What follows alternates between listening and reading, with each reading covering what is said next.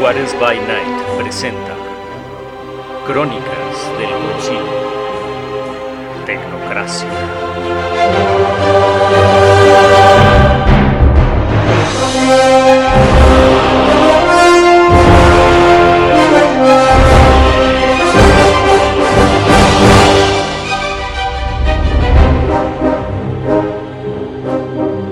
Episodio 7 los agentes han descubierto que alguien realizó una especie de disparo desde el techo del edificio de enfrente, pero quieren averiguar a ciencia cierta quién fue el perpetrador.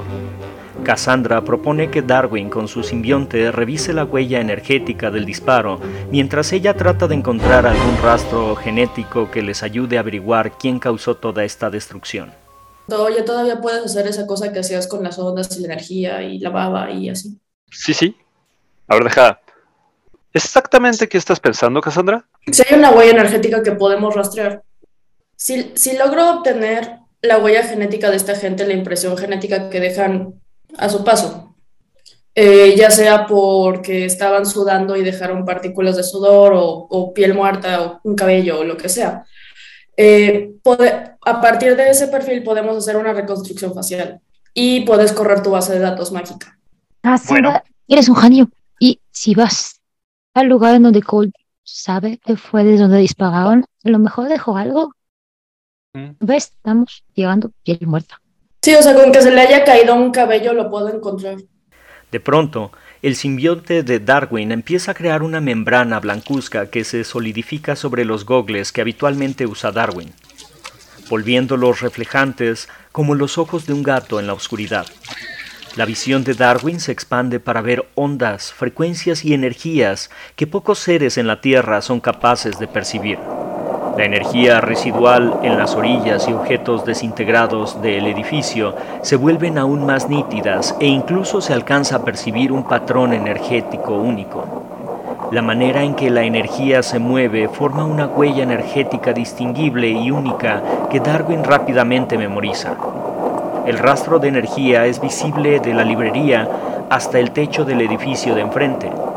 Darwin, durante sus misiones del espacio profundo, tuvo oportunidad de ver distintas armas de energía que utilizan los ingenieros del vacío para defender a la humanidad de las amenazas del espacio exterior.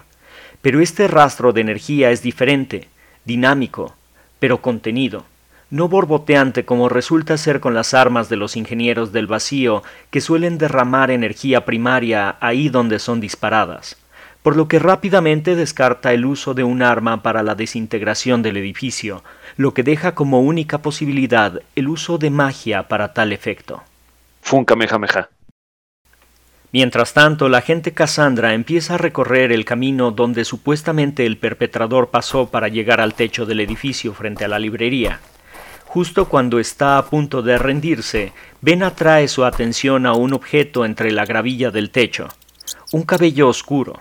Cassandra le indica a Ben que memorice el olor y que lo recoja en una bolsa de muestra para analizarlo posteriormente en el laboratorio. La rata, muy obediente, hace lo que se le pide. Olfatea el cabello, memorizando el olor, y lo guarda. Hay algo aquí muy raro compañeros agentes. Tiene, había un botigo antiquísimo aquí. Rappeler alza en alto la bolsa de evidencia donde habían colocado el anillo del Oxiso, que anteriormente había sido reconocido como un antiguo anillo de la Orden de Hermes, específicamente de la secta de los Flambeaux. Esta bolsita, el anillo de esta bolsita, pertenece a una orden de, de magos Ah. De los que hacen, sí, de los que hacen sus actes basándose en fórmulas antiguas, cálculos y invocaciones. Ah, los merlines. Ajá, sí. Ah, ya he empezado por ahí. Harry Potter. Ajá, eso le digo. ¿Y cuál es tu teoría, Harry Potter? Estos suelen tener artefactos, documentos viejos, porque es la manera en que ellos hacen sus artes. de todos los que están en el otro grupo serían los que más podrían entendernos. Que no sean los traidores. Pero no entendí. ¿Dices que son magos Flambeau o de la orden de Hermes? Tomemos eh, orden hermética como sindicato y Flambeau como alguna de las subdivisiones. No sé qué hagan, no sé en qué se especializan, no lo sé eso. Es un subtipo. Ujú. Que alguien quisiera eliminar a un individuo así. Y con un arma de alta tecnología. Y siendo tan flagrantes. Esto es insultantemente flagrante. ¿Por qué lo dices? Pregunta Darwin mientras observa la ola de destrucción a su alrededor. O sea, Los si le hubiera personajes. puesto una autobomba afuera, hubiera sido más sencillo nuestro trabajo. Bueno, no ¿Estás es diciendo- Dublín. ¿Que es un mensaje? ¿Que es ¿O lo no? flagrante es una advertencia? ¿Una amenaza? Esa, esa es mi teoría, ingeniero. Digo, doctor. Podría ser, Gracias, ingeniero. yo no lo descartaría. ¿Pero para quién? Esa es otra excelente pregunta. Habrá que Pues ver si esto no es un artefacto con energía. O Pues miren, si, sirviera si alguien gusta hacer el procedimiento burocrático, que yo no voy a hacer porque quizá esté en, un- en una suspensión de seis meses para este tipo de cosas, a partir de este cabello podemos hacer un clon de este individuo. Nomino al licenciado Cole para eso. Y la volteo que no quiere. Pero por supuesto, pero por supuesto que no, los procesos de, cl- de clonación están estrictamente prohibidos para todos Me los refería al agentes. requerimiento del laboratorio. ¿Ya No estamos se juntos? puede hacer un modelo. No tenemos que hacer una criatura viva. Dijiste, ah, Cualquier tipo, cualquier tipo de modelo biológico que puede, que puede, que se pueda crear requiere de una autorización previa por parte del equipo de genética de la base, al cual desafortunadamente yo no tengo acceso. simple- son ustedes los que deberían hacer esa solicitud. Suspensión de seis meses. Por algo te suspendieron. Eh, no me precio de ser precisamente el más hábil en este tipo de cosas, pero sí he visto películas. Así que yo sugiero que nos llevemos toda evidencia, sobre todo del muerto. Está Uf, de yo me llevo, yo me la llevo, yo me la llevo. Los agentes empiezan a hacer los preparativos para dejar la escena del crimen cuando caen en cuenta de que requieren encubrir la escena para dar una explicación entendible a los durmientes sobre lo que le sucedió a la librería. Oh, para eso. Para eso me encargo yo, no se preocupen. Y aquí sí voy a hacer uso de mi, este, de mi Charlie para poder rearmar la escena para que parezca mm, que fue un ataque terrorista. A la gente les gustan los ataques terroristas. No queremos meter a los medios, fue un accidente, fue gas y ya. El agente sí escucha explosiones de gas. Mm, Jeffrey, hazme un Creo análisis de la probabilidad. gas. explos- explotó su cocina de gas. No cuadra la cocina, ¿o sí? ¿Cómo Sí, que mantienen calientes las calles? Las tuberías de gas corren por debajo de la tierra. Al final del día, si hubo un atasco, O en los pisos por debajo del piso. Tienen doble piso de manera que la, la tubería de gas y agua caliente va por debajo de la alfombra. Recuerda la navaja de Oca. La Lo más simple. este, explicación más sencilla es usualmente la más creíble. Y si bien Cole, culpar terroristas es Divertido. muy sencillo. No olvidemos que hay una guerra en Europa y una guerra en China que se quiere regresar a Taiwán. No nos importa lo que no nos importa lo que piensen la gente de a pie. De hecho, mientras más conspiranoica se ponga la gente es mejor para nosotros. Simplemente decir que se voló algo de gas en el momento en el que algo no cuadre. El, ok, Ok. pero la- hacer muchas preguntas. Mientras más ex- exagerada sea la explicación, más ahora, alto. Usted puede, doctora. La agente Cassandra saca un atomizador con agua, Da dos rociadas al agente Darwin, lo cual el simbionte agradece ya que le gusta mucho la humedad. Posteriormente, con sus guantes genera un campo eléctrico que modifica la composición molecular del agua hasta convertirla en un líquido amarillento que empieza a rociar en el ambiente. Inmediatamente un olor a mercaptano de azufre inunda el lugar. Este olor es el que se agrega artificialmente al gas butano para que sea fácil detectarlo con el olfato en caso de fuga.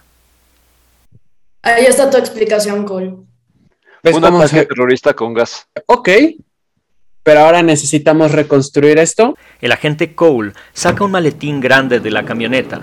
Lo abre y dentro se ve un aparato tecnológico muy sofisticado. Charlie, acrónimo de creador de híbridos de aleaciones radiales y lumínicas de infinidad de elementos, que es una impresora avanzada en 3D que puede imprimir prácticamente cualquier objeto con solo ingresar el patrón y las características de este.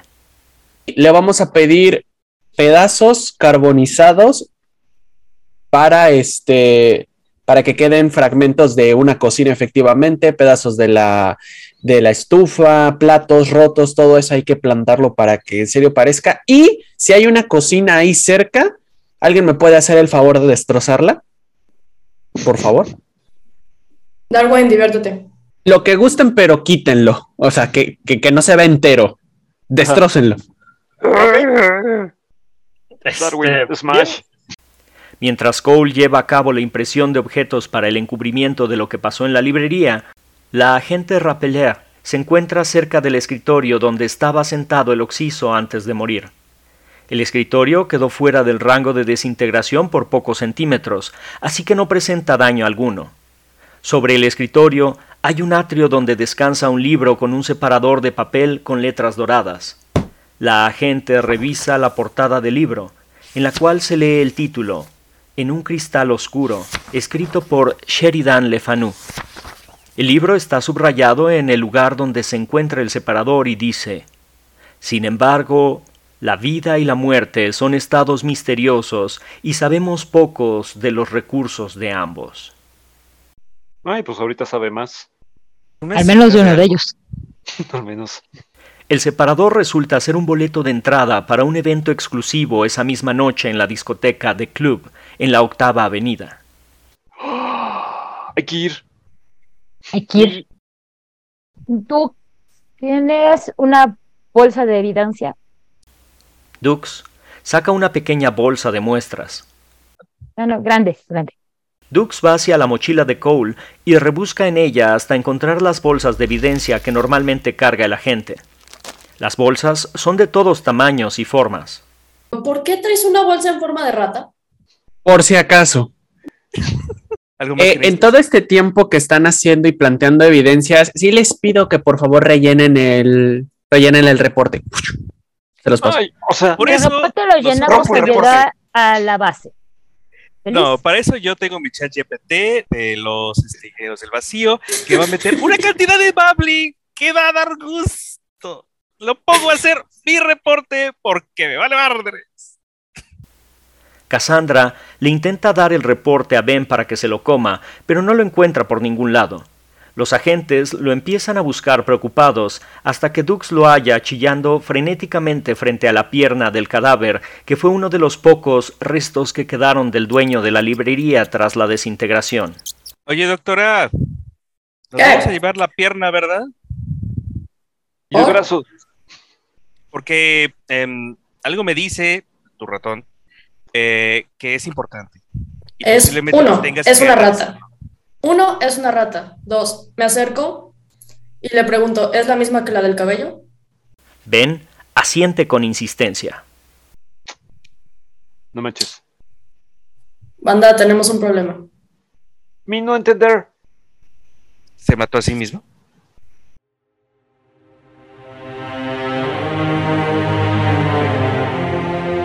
Esta historia continuará.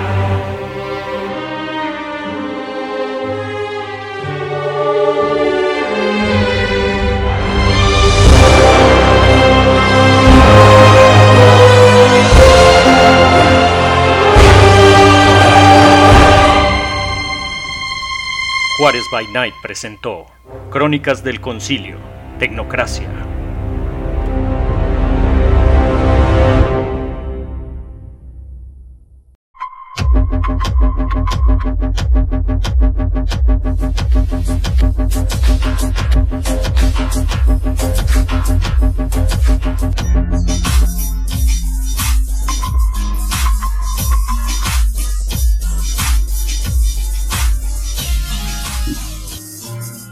Bienvenidos a una sesión más de El Concilio, aquí en Juárez by Night, donde siempre es de noche. Yo soy su anfitrión, Edan Rodríguez, y en esta ocasión nuestro concilio está conformado primero que nada por el escabroso Elías Losorrio.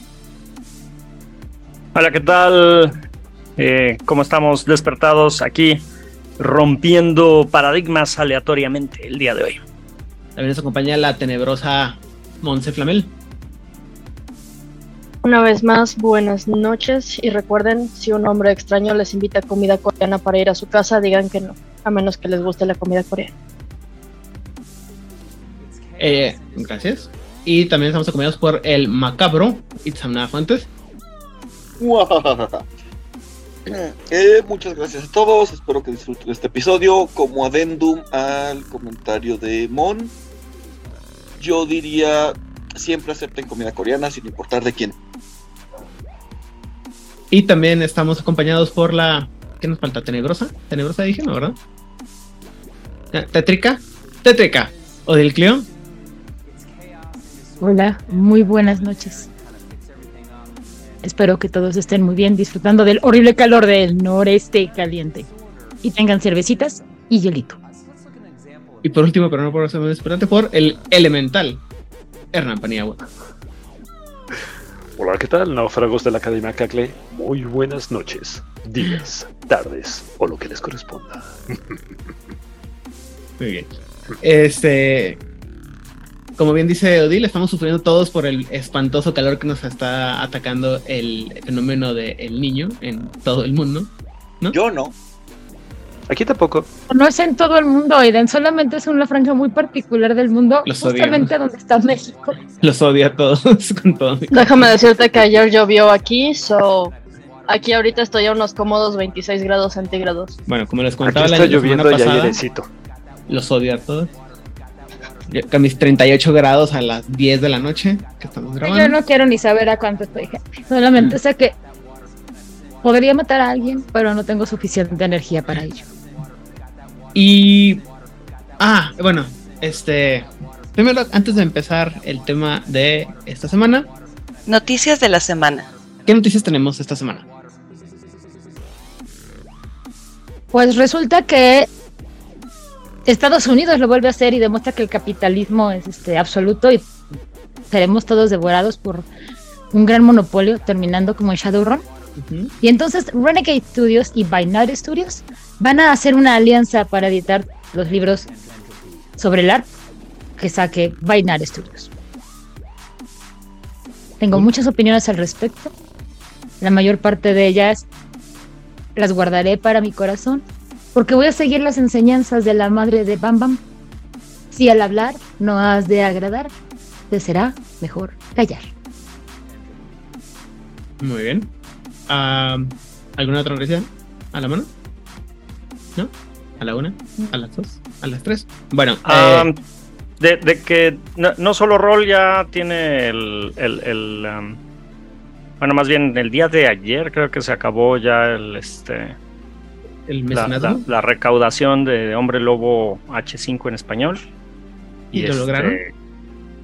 eh, sí, creo que sí. Digo, había, había una, una de las este, tires, era el de el de Gaia, que por tan solo mil euros este, podías obtener la versión súper de lujo con este kit, pantalla y herramientas del narrador y las cartas de forma y bolsitas de dados y un libro. ¿Pago justo para los empleados traductores?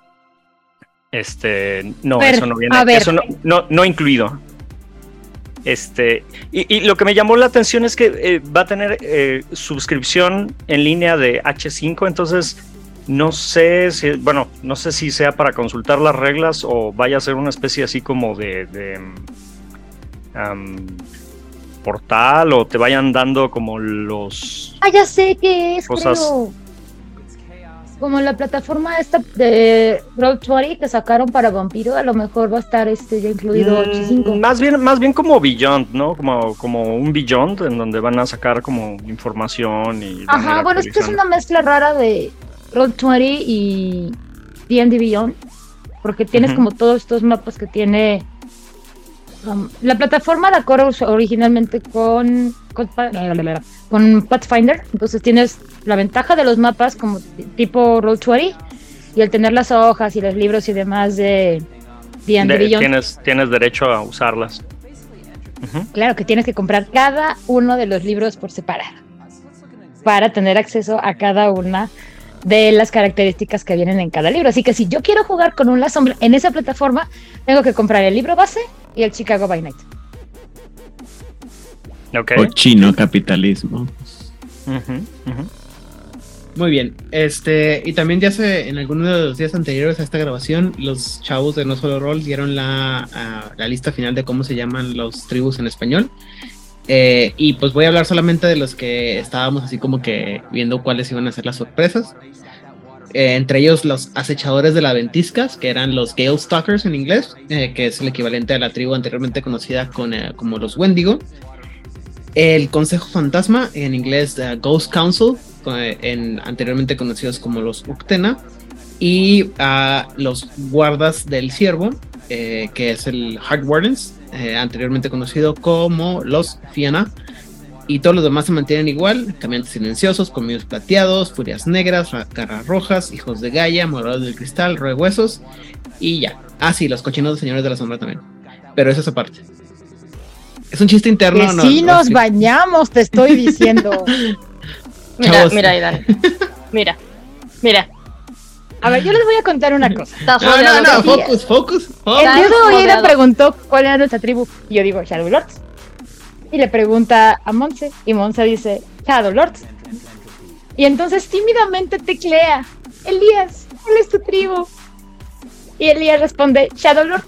No es cierto. Y yo nada más vi como el corazón de ella fue así como, estoy rodeado de cochinos y mugrosos Shadow Lords. Pero Y eso tal vez, llenó tal de vez puede alegría. ser que entre alguno de nosotros haya un Haken, pero no te vamos a decir quién es. Pero solamente es una posibilidad. Sí, sí, es una posibilidad. Todo puede ser Lo único engaño. bueno es que ya sé dónde pueden venir los fregazos, entonces ya estoy más listo para cualquier intento de cudeta. Muy bien. Eh, y otra noticia que salió es que precisamente nuestros anteriormente mencionados personajes de eh, By Night Studios, que para todos aquellos que no sepan quién es By Night Studios, esta compañía que salió más o menos eh, en la época de eh, edición de 20 aniversario, que se dedican exclusivamente a sacar material de ah, del art, ¿no? Todo lo que es Lost of the Night o lo que era, bueno, lo que antes era Lost of the Night y ahora es eh, Vampiro la Mascarada, Mind Eye Theater y demás, ¿no? Han sacado libros de Vampiro la Mascarada y de Hombre Lobo eh, con ilustraciones muy, muy fregonas, sobre todo el trabajo de ilustración de, de Hombre Lobo está de rechupete. Si no las han visto, este, las podrán recordar porque en algunas de las transmisiones de, eh, ¿cómo se llama? Ah, Nación Garú, las usamos para las, a ilustrar a las imágenes. Pero bueno, búsquenlas. Y bueno, estos chavos de By Studios anunciaron un evento que se llama Darkness Emergent o Oscuridad Emergente, que va a ser este, una convención que va a tomar lugar entre el 2 y el 5 de noviembre en San Antonio, Texas. eh, y puedes empezar, a, ya pueden empezar a reservar eh, boletos de entrada y eh, eh, ya saben, este, hoteles y demás. Entre todas las cosas que van a tener, van a tener un, un juego premier, como dicen ellos, que se, que dice, eh, se llama, eh, es, perdón, eh, en las profundidades del corazón de, que es el primer eh, LARP de, B, de B5. Eso ocurre la noche del sábado, supongo que es el 2 de noviembre. Y luego va a Primer haber... LARP oficial de B5, porque Camarilla Italia lleva jugando LARPs Ah, no, de sí. B5 desde como los seis meses que salió B5. Ok. Eh, también está Canadá a la medianoche, que va a ser un, un LARP de vampiro en la, noche del viernes. Va a haber, eh, Hombres Lobos y Whisky, en inglés Werewolves and Whisky, que es, vamos a, donde puedes probar whisky al tiempo que habla sobre lo que va a pasar con el futuro de Hombre Lobo, eh, con un poco de, va a tener, eso es, es una cosa que tienes que comprar aparte para poder entrar y viene alguno, está limitado a la cantidad de gente. Hay otro evento que se llama Vampires y Vino, eh, donde vas a, poder disfrutar de un vino rojo, eh, blanco y rosado eh, mientras discutimos el futuro de Vampiro. este está limitado y por el nombre iba a asumir que lo va a dirigir este hombre, ah, cuyo nombre olvidé en este momento. Odil, ayúdame. Voy, espera, antes, antes de que... ¿Jason Cars o este, el que organiza los Labs del Sabbath en Austin? Dime. Eh... Ok, so, antes, antes de seguir, propongo que cambiemos el nombre del concilio a Micheladas y Mago. no me gustan las micheladas. Pero bueno, ok. Este, Pero si te gusta Mago. ¿Eh? ¿Qué dijeron? Pero si te gusta Mago. Ah, sí, eso sí. Yo estoy a favor. Muy bien. Este, sí, yo estoy seguro que va a ser este Jason Carl porque pues sabrán que Jason Carl es, tiene esta como marca en, internet de que es vampiros y vino, ¿no? Eh, también va a haber un panel sobre W5, em, eh, bueno, Vampiro quinta edición, Hombre Lobo quinta edición, cómo manejar este estilo de, de ¿cómo se llama? De, de Crónica de Trupe, en el que cada quien toma un personaje diferente según vaya haciendo, juegos en línea, tecnología y demás. Eh, va a haber juegos de rol de mesa, o sea, mesas de vampiro y hombre lobo. Y va a haber este, profesionales de maquillaje y creadores de colmillos para vampiro y demás. Cualquier cosa se puede hacer. Y seguramente va a haber vendimia de libros, ropa gótica, todo lo que tiene cualquier buena, bonita convención de vampiros en, el, ¿Cómo se llama? En el lugar.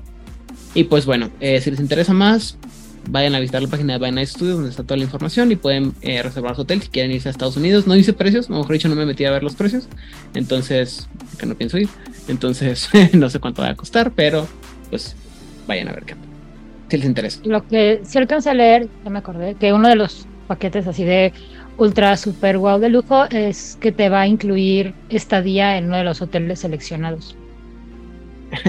la habitación más barata en el hotel, este, ¿cómo se llama? Sede del evento, empiezan en 225 dólares por noche. Qué bueno que el dólar está bajando gente de México si alguien quiere ir. A ver, eso es un precio estándar para un hotel en Estados Unidos, joven. 225 O sea, 5 mil pesos. Es, y es barato, o sea, en Estados Unidos el hospedaje es carísimo. Sí, sí, pero 225 o sea, eh, se los digo como alguien que trabajaba en una agencia de viajes, llegué a ver reservaciones en moteles por 97 dólares la noche. Oiga, ¿no de banquita de parque? ¿Y un periódico? no sé. Eh, vamos desde los Encontrar que no tenga los piquitos para que no te duermas en ellas. Ok. Eh, va desde los 125 hasta los 640 dólares en lo, o sea, con solo porque tiene vista al, al río. Porque si vas a tener tiempo Por 12 mil pesos puedo obtener una vista al río de San Antonio. Ajá. lo que nunca quise en la vida. Gracias. puta, qué ofertón. Pero bueno, esas son cosas que no les interesan a nadie realmente más que la gente que vayan a estar. Este... ¿Para qué quiero ver el río de San Antonio, este canal precioso, si me puedo ir a Santa Lucía, que es una copia Vamos mexicana del canal? Este, pero bueno, eso, insisto, si les interesa saber de lo que hacen con My Night Studios y todo lo que pasa allá, bienvenidos. La verdad es que a mí no me interesa, este, a, menos que voy a hacer algo así como lo que conocieron el de 20 aniversario, y aún así la pensaría después de todas las experiencias.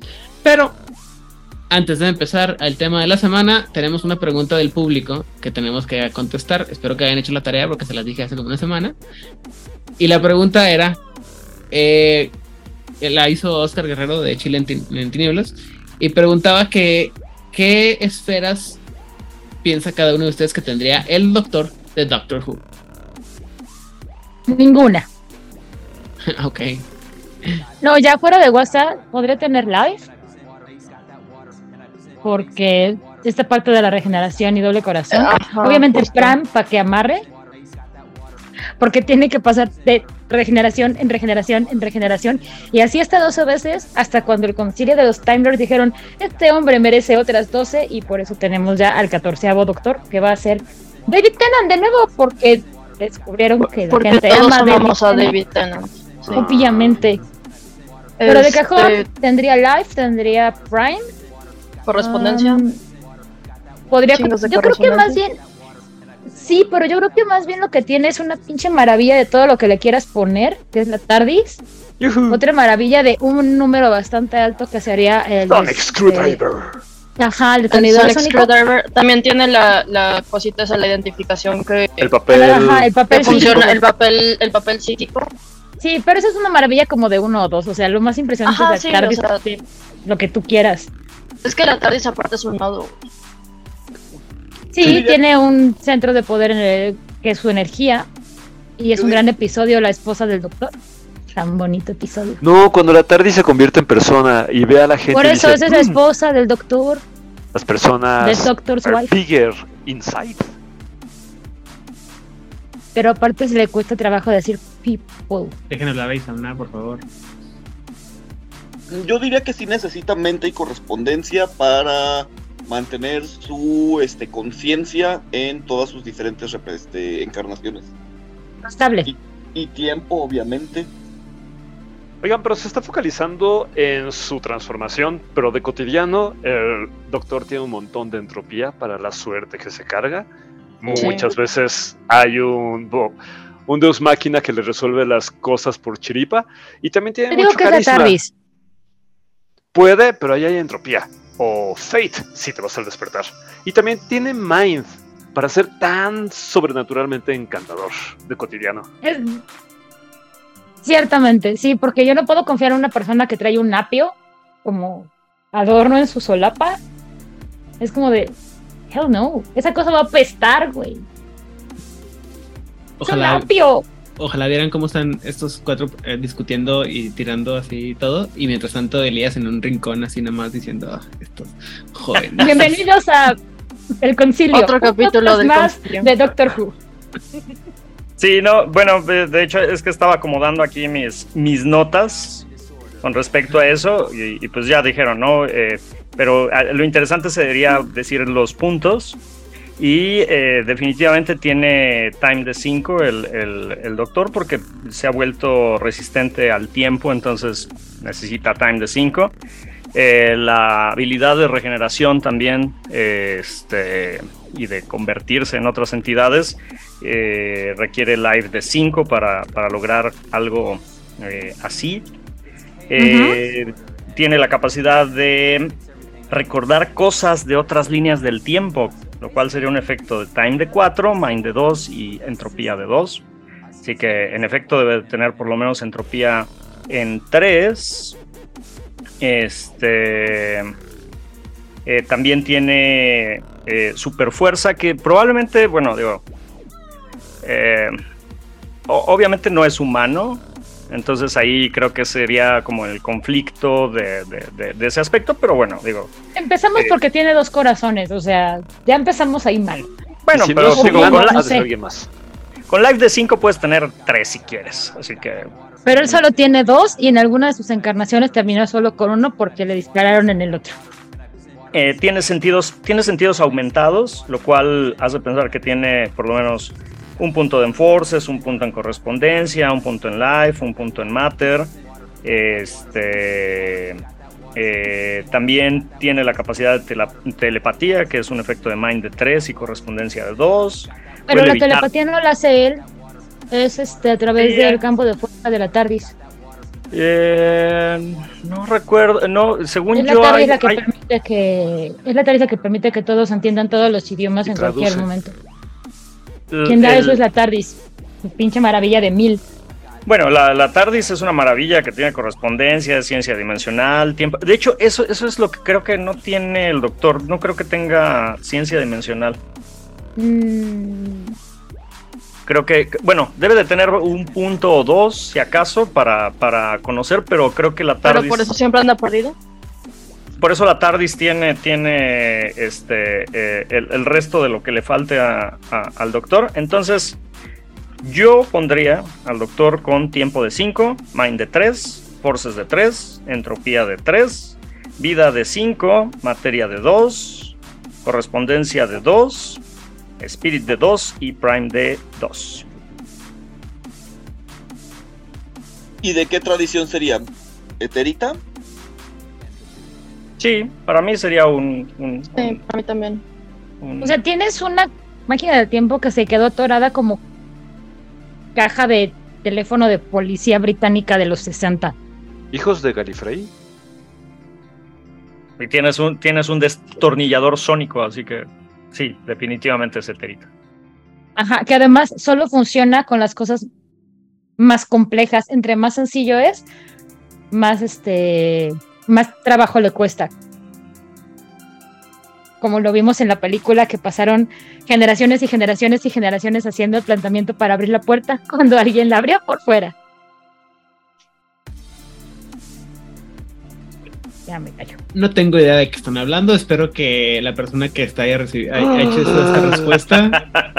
¿Qué No, A ver, entonces. Betty la Fea, Doctor Who. ¿Alguien lleva la lista de lo que Aidan no ha visto y por lo cual deberíamos de sacarlo de su propio podcast? Sí, ven, ven cómo pu- así se identifica el, el, el, el, el Kudeta. Este, ¿El qué? Kudeta. ¿Qué? Este, pero bueno, en fin, este, Betty la Fea, Avatar y el Doctor Who. Necesitamos un Pepe para que traduzca. No. Nope, nope, nope. Este, espero que estés satisfecho con esa respuesta. La verdad es que solamente tengo una cosa que decir. Tiene dos corazones, es un Astarte y el emperador protege. Vámonos. Lo que sigue. Pues cabrón, Aidan. sí, no, yo. Dale, güey. De Sí. veras, dale contigo. Negación en todo, así en 10. Esa es mi, esa es mi disciplina y mi esfera, la negación. Shadowlords, propongo que saquemos a Aidan de su propio podcast. Es lo que estoy diciendo. Déjenme empiezo a quitar gente de este programa. Seremos Itzamna y, y Hernán contra, contra el mundo. Te voy a acusar con Vlad y te voy a acusar con este Jaleal. De verdad, ustedes- me corrieron, me corrieron son- por ser Shadow Lord, discriminación de especie. Ni siquiera de especie, güey. Especismo y racismo y. Y no, no inventes Aidan Rodríguez. Juárez by Night Déjame es a- especista, este, racista. Lupe. ¡Lupe! Ven, Ay, ayúdame. cállate, Lupe, tú no sabes nada. Muy bien, Como lo dejaste claro en toda Nación Garú, México. muy bien. El día de hoy entonces toca hablar sobre la esfera favorita de chicos y grandes y la que más, de las que más hemos especulado, yo creo, la que ¡Eh, hemos- Spirit! una de las que más hemos especulado desde que empezamos este programa, este, no, no es Prime, no, no es Spirit, eh, este, es la de entropía. Y más que nada porque si no me mal recuerdo, los últimos tres episodios hemos estado discutiendo sobre cómo entropía está rota, quebrada y, y demás. Este, La, la más rota de todas las esferas. la más rota, ni, ni siquiera rota, ¿no? La más descompuesta, porque rota implicaría que solamente está para un solo lado, pero en realidad está descompuesta porque está, o sea, tiene altibajos muy cabrones, ¿no? O sea, de repente es muy, muy evidente, muy chingón y de repente dices tú, bueno, esta cosa, ¿por qué se supone que está ocurriendo esto? O sea, es eh, polarizante, diría yo. No sé qué opinan los demás. La palabra adecuada es mal planteada.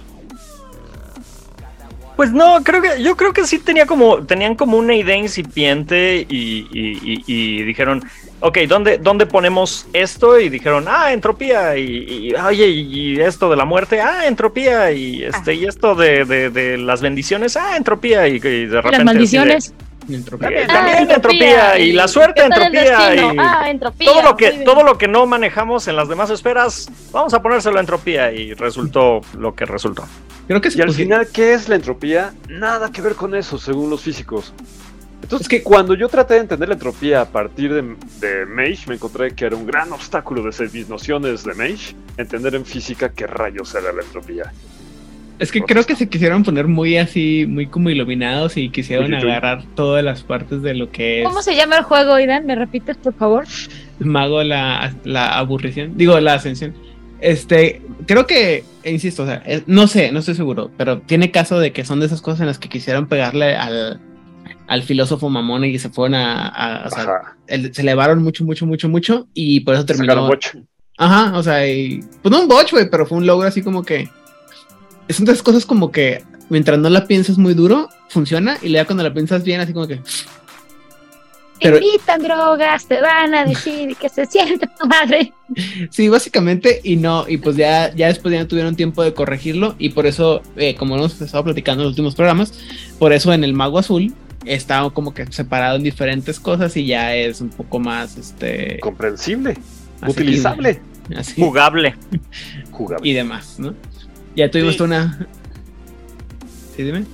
a nombre del Sindicato Internacional de Filósofos Mamones, lo que pienso es que ya no sabían, o sea, querían nueve esferas porque el Lord ya lo tenían y se dieron cuenta que querían cosas de probabilidad y querían cosas que tuvieran con la muerte y Ahí ya se les habían acabado los espacios y dijeron, ah, pues es lo mismo. Aunque no sea lo mismo por Nadie se va a dar cuenta. forma ni circunstancia. Y pon la entropía porque así va a sonar técnico y científico Mamalón. cuando la entropía no tenga absolutamente nada que ver.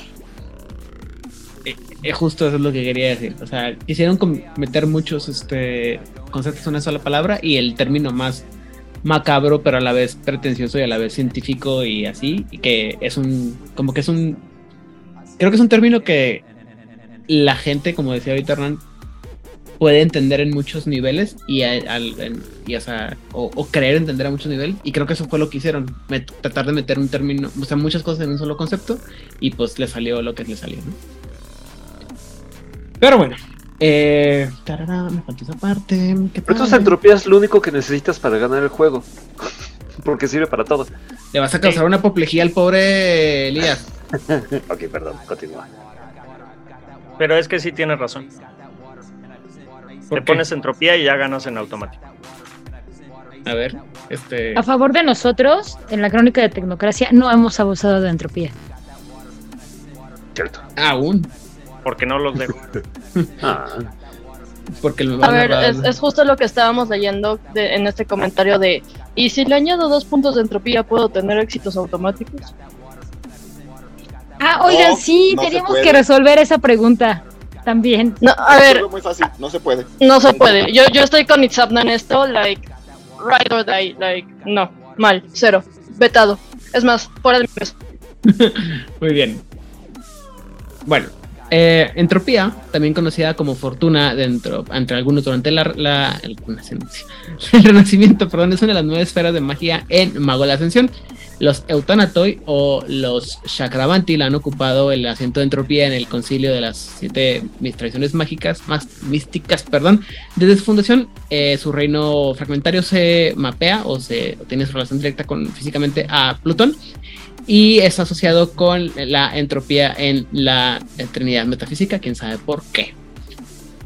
Eh, la entropía se relaciona, tiene que ver eh, generalmente con el estudio del orden, el caos, la suerte y el destino, y de esta esfera sale el estudio del orden y el, azar a la vez, y por lo tanto el estudio de la creación totalmente aleatoria y la destrucción. No, de, perdón, de la creación y destrucción totalmente aleatoria. Todas las cosas se disuelven eventualmente a sus componentes más básicos y eventos eh, y los eh, eventos eh, diferentes cosas o diferentes eventos se pueden eh, forjar de lo que aparentemente pudieran parecer eh, patrones no relacionados los magos que estudian la entropía generalmente escogen el, el camino ya sea del orden o del caos y los, estu los estudiantes del de el orden buscan, por ejemplo, los patrones y los la forma en la que los eventos pueden fluir de uno al otro y la forma en la que las, las cosas nuevas pueden ser construidas en base de lo viejo. Mientras que los estudiantes del caos estudian la disolución de los patrones, la disolución de la materia y los elementos aleatorios que infectan eh, con el azar y la probabilidad. Eh, el determinismo y el caos son eh, igualmente importantes para el estudiante. El mago puede el, ¿cómo se llama? Ver o determinar el azar en el, al, al, al, aire, por así decirlo, mientras están moviendo, mientras están actual, actuando, reconociendo los puntos donde la probabilidad se porta chistoso o tiene, actúa de maneras eh, extrañas, misteriosas. Misteriosas, extrañas. Y también dice que un mago eh, estudiado en el área de la entropía puede manipular eh, los factores aleatorios, observarlos y influenciar los las fallas de un sistema, induciéndolos o removiendo la corrupción y de otra manera eh, imponer su voluntad a través del el inexorable proceso de la mortalidad. Perdón. Otro aspecto de la entropía es su conexión con la resonancia de la uh, baja umbra y el, olvido y la de, el destino final que de todo que este, eh, este olvido es. Por lo tanto, los magos que practican las uh, artes de la muerte, también conocidos como la Kalananda entre los Autanatoi, son, que son los más, los más expertos en este tipo de magia, tienden a estar muy bien versados en el uso de la entropía, así como espíritu, mente, primordial o cardinal y vida. Y eh, estas partes son peligrosas porque son traen consigo el peligro de El Yor, es decir, la, marcha, la marca de la muerte, y algunos este, magos se, se empujan a los magos hacia la obsesión y el homicidio. Ya lleva mediocito. para eh, y faltó decir para ser demasiado edgy como todos los eutanatos, porque no conozco un solo eutanatos feliz, todos son así como que copias bien padres de, del cuervo. ¿Te acuerdas del Eutanatos que te dije que era familiar, una parentela de una naga? Ajá. Ella era una Eutanatos enfocada en vida. Y era bien pincho feliz, no mames. Me imaginé como muerte de Sandman así llegando y jejeje, hola, bye. Muy bien. No, porque ella estaba enfocada en la parte de vida de los eutanatos. Claro. el personaje de Mario Bros, la estrellita. Ya, continúa. el dulce abrazo de la muerte. Para utilizar las, las archiesferas de entropía, el mago tiene que darse cuenta que su destino es su propia culpa o es su propia creación. Esto es mucho más complicado que aceptar que el, el destino propio es la creación propia. Es decir, una, una, cosa es decir, el destino es algo que yo creo y otra cosa es decir, mi destino es culpa mía. ¿Sí? Es una distinción pseudofilosófica, pero en realidad solamente está tratando de ser muy, muy pretencioso este pedo. Y bueno, eh, eh, tiene que ver con la, aceptación de que cada decisión y cada evento en nuestra, en nuestra vida ha dado forma al mago, de tal manera que como producto de esas decisiones no tienen otra eh, opción más que actuar en, la en, esta, en esta forma y que no hay escape de las consecuencias de la existencia. Después de eso, el mago tiene que aceptar que no pueden cambiar el destino sin cambiar los aspectos fundamentales de ellos mismos. Estúpido Dharma. O sea, sí, pero me parece que está así como que muy rebuscado simplemente decir, necesitas cambiar primero tú y luego ya cambia, cambia el universo. Y no tengo, no tengo, no entiendo qué tiene que ver eso con la parte de la muerte, pero insisto, yo no escribí esta parte. Los marcos... Hay una frase en Jesucristo Superestrella que dice, para que conquistes la muerte solo tienes que morir. Gran canción. Sí, pues lo dijo el vato que fue vino, ¿no? Pues así, así está yo. Se lo dijo a este Simón el Celote cuando le dijo, puedes gobernarlos a todos, tú no sabes de lo que estás hablando. Este, Simón el Celote es un, una sabia persona. Pero bueno, este, los magos que tienen eh, experiencia en entropía tienden a ser fatalistas, desasociados o increíblemente alegres, cosa que nunca había leído y no casi todos los. Mira, hablando de eh, tantos individuos tienen una aura casi tangible y que da la impresión de saber siempre, de que siempre están en el lugar adecuado, en el momento adecuado, o por el contrario, que están totalmente fuera del lugar. Estos magos tienden a, eh, aparecer en el lugar adecuado, en el momento adecuado o en el momento equivocado. Los individuos que tienen una alta conciencia pueden darse, pueden percibir este centro oscuro de los magos, que tiene esta resonancia de la fuerza primitiva de la esencia primordial y las energías que están asociadas con la entropía, para sorpresa absolutamente nadie, tienden a ser eh, negras o índigo en color. Negras porque pues somos bien clichés, la índigo. Darks. lo perdón. Y eh, los límites que tiene la entropía es que no puede ser ah, usada para afectar un patrón de, vida hasta que llegas al nivel 4, aunque con algún poquito de azar puede ser que logremos ahí tergiversar esta regla. Además, el uso de la entropía tiende a crear una fuerte resonancia entrópica eh, que generalmente imbuye con el peso de la mortalidad dentro, uh, perdón, la mente y el alma del que la usa. Chan, chan, chan. Se hace bien darks todo el asunto. Uh, esto va a tener, creo que un poco más sentido, y así como que creo, y poco más sentido cuando lleguemos a hablar sobre los chakravanti y todas las libertades creativas que tomaron la gente de White Wolf que cuando escribieron eso hace algunos años. Muy bien, este y habiendo dicho lo anterior, vamos a empezar entonces con eh, las visiones paradigmáticas, empezando por los Akashayana o la hermandad Akashiga. Ok, los Akashayana eh, o los los puños en guerra que también son conocidos así, o Warring, Warring sería en guerra. Sí, sí. Aguerridos, Este, diría yo.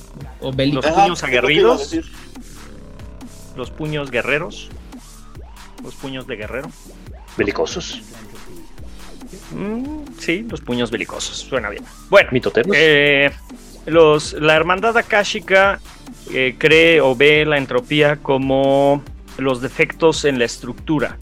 Ellos creen que todo está compuesto por piezas eh, a un nivel eh, cada vez más pequeño, en- o sea, bueno, en distintos niveles, hacia arriba y hacia abajo, y en donde estas piezas se encuentran, donde estas piezas se conectan dentro de la, la estructura, este, hay, hay cierta debilidad.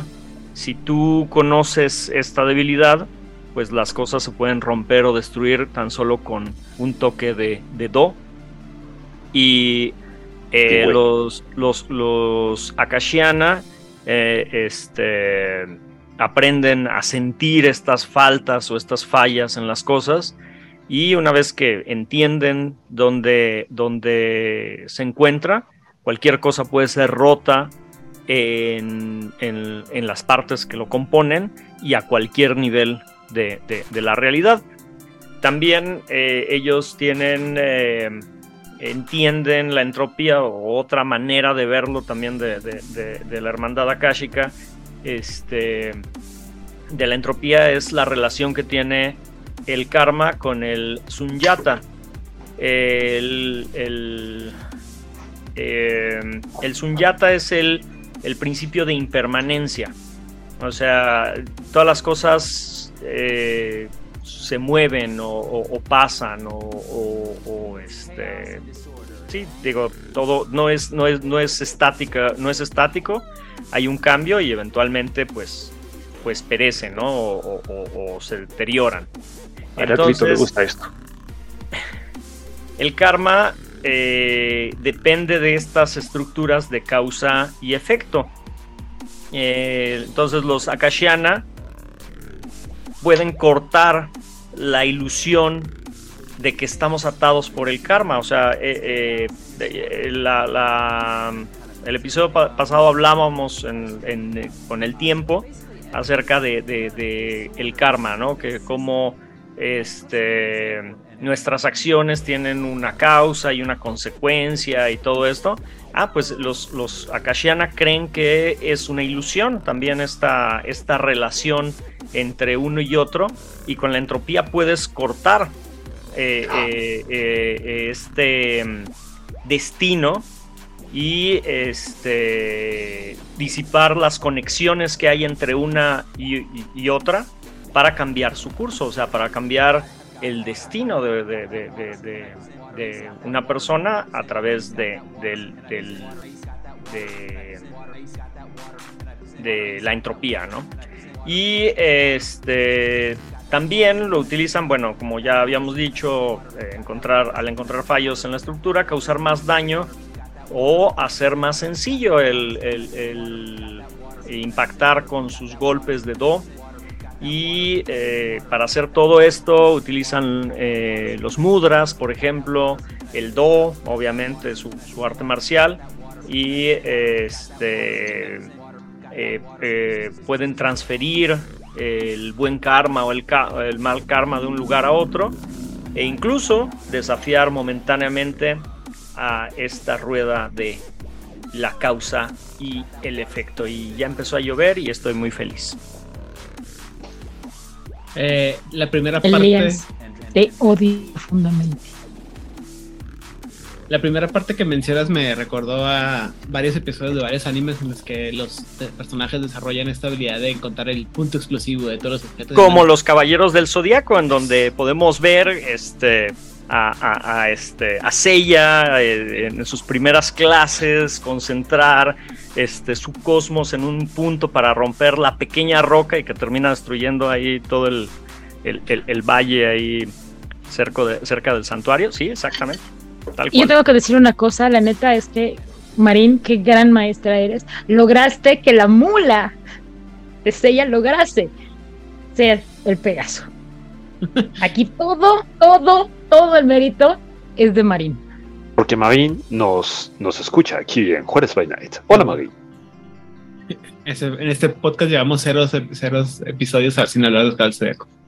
En, en otras noticias, yo creo que Caballeros del Zodíaco, o sea, todas las IPs nuevas de Caballeros del Zodíaco, las películas de Netflix, las series, y ya deberían patrocinarnos, güey, ya. Es ridículo. Muy bien. Habiendo lentos. Um, Coro Celestial.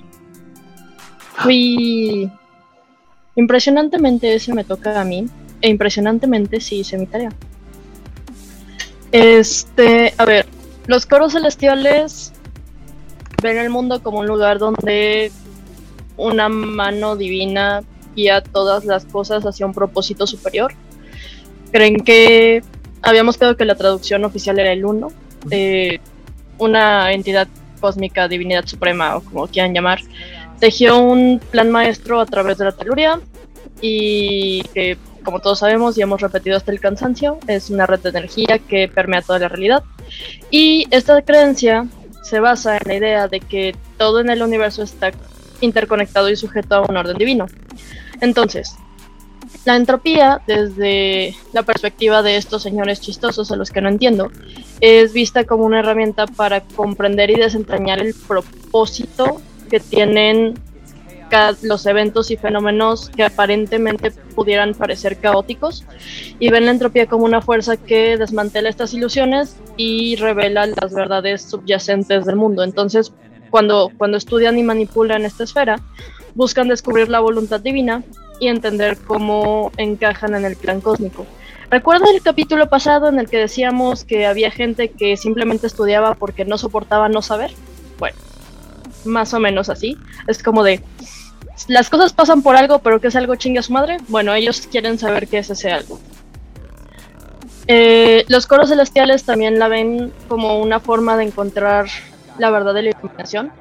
Eh, desintegran estas estructuras falsas, eh, desvelan las ilusiones, pueden tratar de revelar la naturaleza de las cosas y su lugar en el orden divino y eventos que, como dije, pueden parecer aleatorios, eh, pueden comprender cómo cada acción lleva una consecuencia y cómo se entrelaza en el telar cósmico.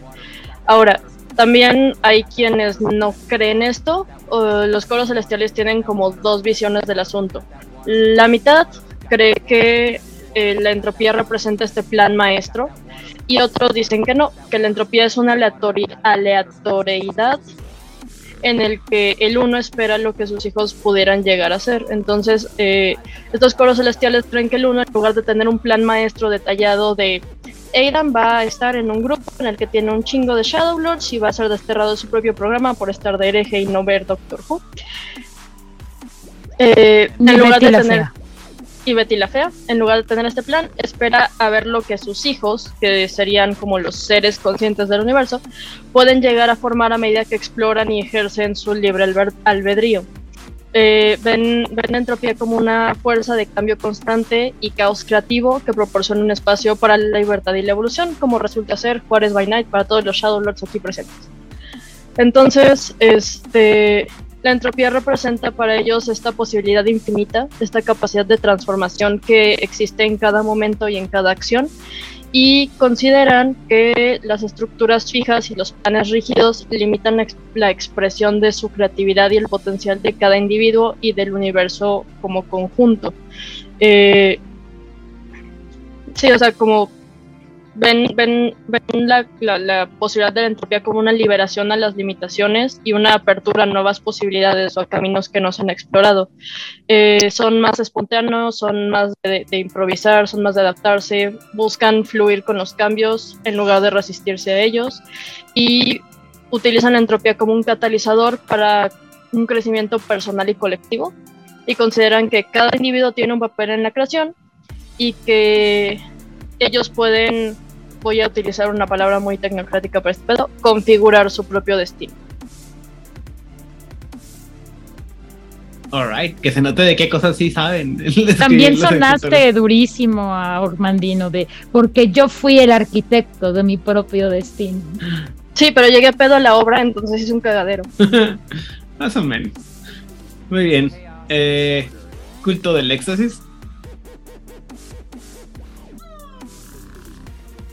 Ahora yo soy de, yo, yo voy a hablar de estos señores porque la verdad es que sí me quise ver muy mala onda con Itzamna, porque yo sabía que hoy me iba a traicionar en absolutamente todo. Todo, todo, todo. Mi corazón, Itzamna. Y entonces, la Liliana del hoy le dijo a la Liliana del pasado, quítale a los cultistas del éxtasis, porque sufra. Y así lo hice. Que, se note que esto, esto sucedió porque yo le quité a, a Odil los, los eutanatos, entonces... No, porque me quitaste los, este, los celestial. Todo empezó ahí. Also, yes. Ajá, todo, todo empezó ahí, pero es que aquí ya se volvió una guerra por ver quién, quién gana el siguiente tema. Quien puso un mal ejemplo fue Mons y estoy muy orgullosa de, mi hermana, señora de las sombras. Muy bien, ¡Ah, chihuahuas! Bueno, pues, ¿qué pedo este, para, de la entropía para los cultistas del éxtasis? Ellos hablan de la entropía como eh, el círculo del karma y lo asocia con la emoción del miedo. Para ellos el miedo a menudo surge de otra pasión y requiere mucho escrutinio debido a su inclusión en el código de Ananda. Para saber lo que es el código de Ananda, continúen escuchando nuestros programas porque eventualmente llegaremos a los cultistas del éxtasis y explicaremos qué es eso. Algunos cultistas buscan vencer el miedo, que es una sana pasión que nos recuerda cuando estamos en un aprieto. En primer lugar, el cultista debe de reconocer y abrazar el miedo y luego superarlo para romper los límites del éxtasis. No te quedas en el trip porque recuerden que el miedo te lleva al lado oscuro de la fuerza. La entropía para los cultistas del éxtasis es la fuerza del impulso de la eventualidad y la probabilidad que obliga a todas las cosas a pasar por los ciclos de la mortalidad y el renacimiento. Los cultistas también usan este principio ya sea para liberar objetos o personas de sus deudas kármicas o agobiándolos, empujándolos de regreso al ciclo prematuramente. ¡Ah, qué buenas personas! No inventes. También consideran eh, el uso de, eh, de, la entropía, usualmente como dije, pues para em, liberar a los objetos de su prisión kármica o para regresarlos prematuramente y no se enfocan mucho en la parte de la destrucción, eso lo dejan a los eutanatos. Aunque consideran que a veces es necesario usarla de esa manera. La herramienta que utilizan para la entropía es la meditación, como la más sencilla. Y esto le permite al cultista por un segundo poder moverse a través del obvio, trascender el ciclo. Y ya estando fuera del ciclo, puede imponer su voluntad sobre el karma. Otros métodos son un poco más obvios y utilizan también la entropía en conjunción con el tiempo para obtener lecturas del futuro mucho más exactas.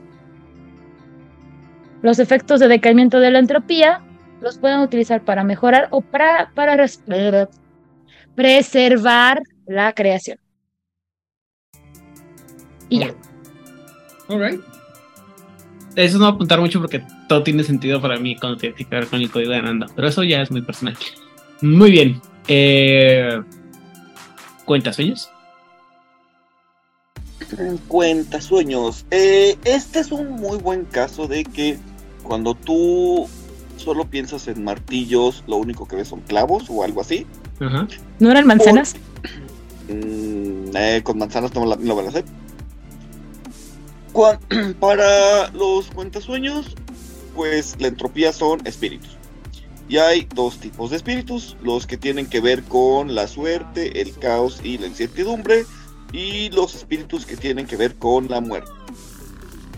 Entonces, generalmente no, no les va a agradar mucho, hasta donde yo pude leer, este, trabajar con los espíritus de la muerte. Prefieren trabajar con los de la suerte y el caos. Pero...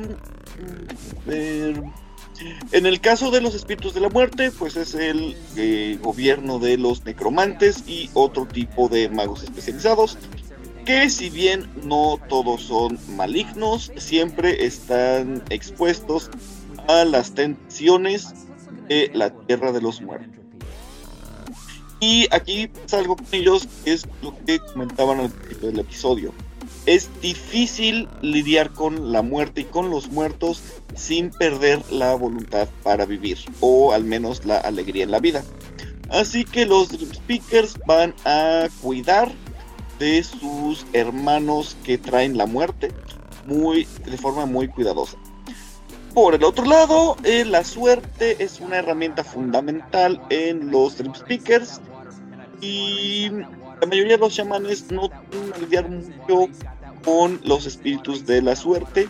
Sí pueden coaccionar eh, el comportamiento afortunado o desafortunado de otro tipo de espíritus. Y básicamente ya. Alright. ¿Dudas, comentarios? A la una, a las dos, a las tres. No, muy bien. Eh, entonces ahora sí. Yo sí. Eh, dime. Qué bueno que cuiden a sus hermanos de que no se pongan, que no se hagan la estrellita de Mario Bros, la película. Porque sí sería bien perturbador tener a tu compañero, el dulce abrazo de la muerte, siempre. Muy Sí, bien. La verdad, la verdad es que eso sí está bien bonito de los Dream Speakers, que dicen, bueno, pues no es lo que yo hago, pero tú, hermanito loquito, te fuiste por ese lado. Va, voy a asegurarme que tengas una buena salud mental para que no te me descompongas completamente. Ajá, eso está muy padre porque hasta donde yo recuerdo creo que es la primera vez, digo, no confío mucho en mi memoria a veces, es la primera vez que hablan de que en una con tradición este, hablen de cuidar la psique de sus hermanitos de tradición. Porque usualmente es, ah, creemos esto y ven esto y esto, pero aquí activamente están diciendo, hay que cuidar a nuestros hermanitos para que no se nos deschaveten demasiado. Solo lo suficiente. Digo, deschavetados ya están, pero no más. Ah, por eso solo lo suficiente. Muy bien. Eh, ok, continuamos. Entonces sigue los satánatos. En este capítulo en el que le quité todos los temas que quería Odil a Odil. Con lo que te Este, quiero yo de veras, ¿eh? Gracias, Mon, por ser mi brazo de la venganza. Sí, sí, sí. La traición. Cállate, Isabela hermano. Fuentes, cállate, la traición, güey, la traición. Bueno, eh, los, eutánatro- los eutánatos, como todos sabemos y como profundizaremos en el capítulo que dedicaremos a esta gente, se centran en la muerte y el ciclo de vida. Entonces, ah, manejan la entropía como la fuerza de la ine- inevitabilidad y la descomposición. Estoy utilizando palabras muy largas y claramente hoy no tengo la interés mental para hacer eso. Eh, para ellos, la entropía se manifiesta a través de dos conceptos fundamentales. Uno es el tamas y otro es la inercia oscura. So, el tamas es la manifestación de la inercia y la resistencia al cuerpo.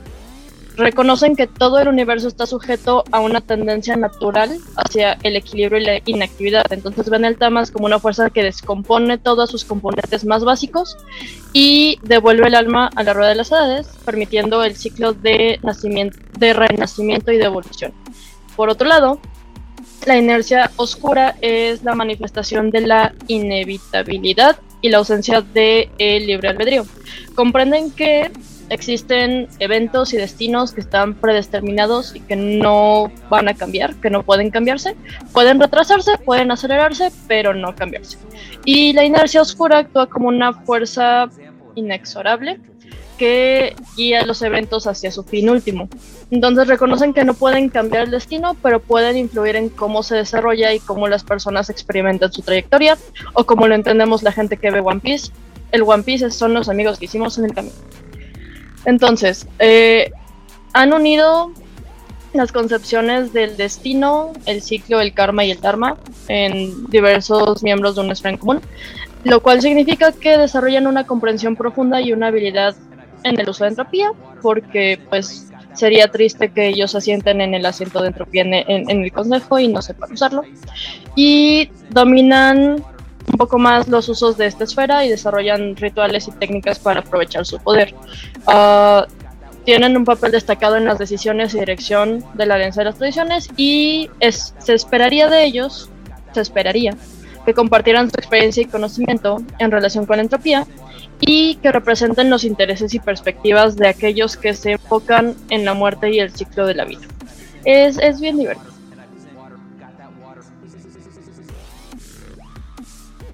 Y hay un gatito en pantalla. Uy, aquí también ya empezó a llover, estoy muy feliz. Ok. Eh, seguimos con la orden de Hermes. Hermes, perdón. Muy bien, la 5 veces H orden de Hermes. ¿No más cinco? Pues tal vez más. Eh, si sea, es más heroica la- que el puerto de Veracruz. Sí, sí, sí, sí. Y, si consideras la H que tiene Hermes, pues probablemente sea seis veces H. Ellos consideran el- eh, la entropía, o más bien llaman a la entropía como el Ars Fati, el arte del destino, y más modernamente le llaman eh, Ars Fortunae, porque recordaremos que hubo ahí una revisión acerca de la nomenclatura de las esferas, porque se utilizaba un latín barbárico antes para, para denominarlas y, en el buen uso y eh, eh, uso correcto de latín, algunas de las esferas cambiaron de nombre para ser más exacta- exactas porque, pues, herméticos. Lo que Mago quiere decir es, ahora sí conseguimos a alguien que sí sabía latín y nos dijo también. Eran chavillos de 15 años haciendo un libro que jamás pensaron que iba a tener este Eso no es justificación, Elías. Perdón, en la prepa yo llevaba etimologías grecolatinas y luego ya había latín y griego. Pero Ok, bueno, entonces, este. Pero bueno, lo- los herméticos dicen que fue por esa razón. Ellos, ellos estaban antes del latín.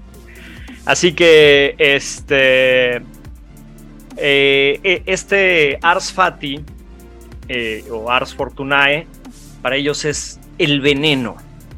Es aquello que hace que las cosas decaigan.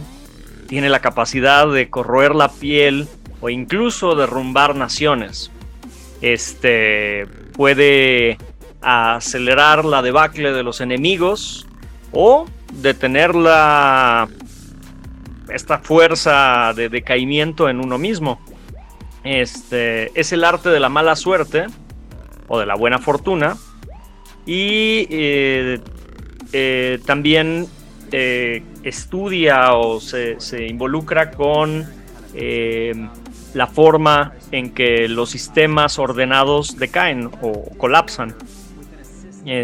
Tiene, tienden, normalmente los herméticos tienden a los usos más destructivos de la entropía y aquellas formas que refuerzan el deseo de- de- de- del orden, ¿no? O sea, utilizan la entropía para destruir cosas y demostrar que este, es mejor controlar y tener un orden en todo un nuevo orden mundial, tal vez. ¿me quieres recordar por qué no están en la clase? ¿Quieres ¿Por una, una sola razón o todas? Eh, porque agitan varitas, de hecho por eso no están en la tecnocracia. Este, pero si no, probablemente ahí estarían. Eh, ellos creen que solo a través del control de los defectos de un sistema, eh, un mago puede aspirar a trascender a esos defectos, que era algo que mencionaba también Itzamna hace rato, ¿no? Entonces, este, el entender lo que está fallando nos ayuda a mejorar y bueno, nos ayuda a la trascendencia. Para realizar este arte, el arte de la fortuna o el arte del destino, eh, normalmente utilizan cosas relacionadas con, con el, decaimiento, como por ejemplo el, el óxido, eh, este, la ceniza o el ácido, o también eh, cosas que recuerden a, a estos, estos procesos en- entrópicos como progresiones numéricas eh, eh, para realizar, bueno, como, como instrumentos para realizar este, el, el arte del destino. Y así es como la... ¿Cuántas dijimos? 8 veces H, orden de Hermes. B, Infinitamente. H. Orden de Hermes. Muy bien. Excelente. Gracias. Los veo con ganas de soltar veneno, pero no los voy a dejar. Muy bien.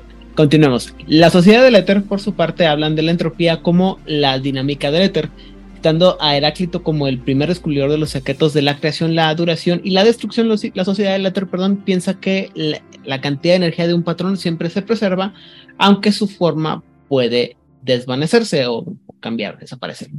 Y de- al descubrir la, eh, la correcta o la correcta cantidad de energía opuesta, pueden manipular las interacciones de una con la otra.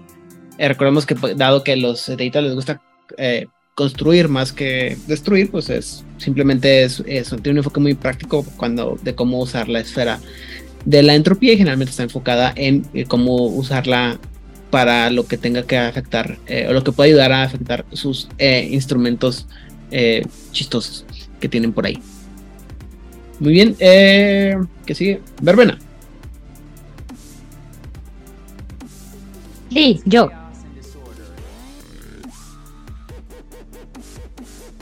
Eso ahora sí me extendí, perdón, jóvenes.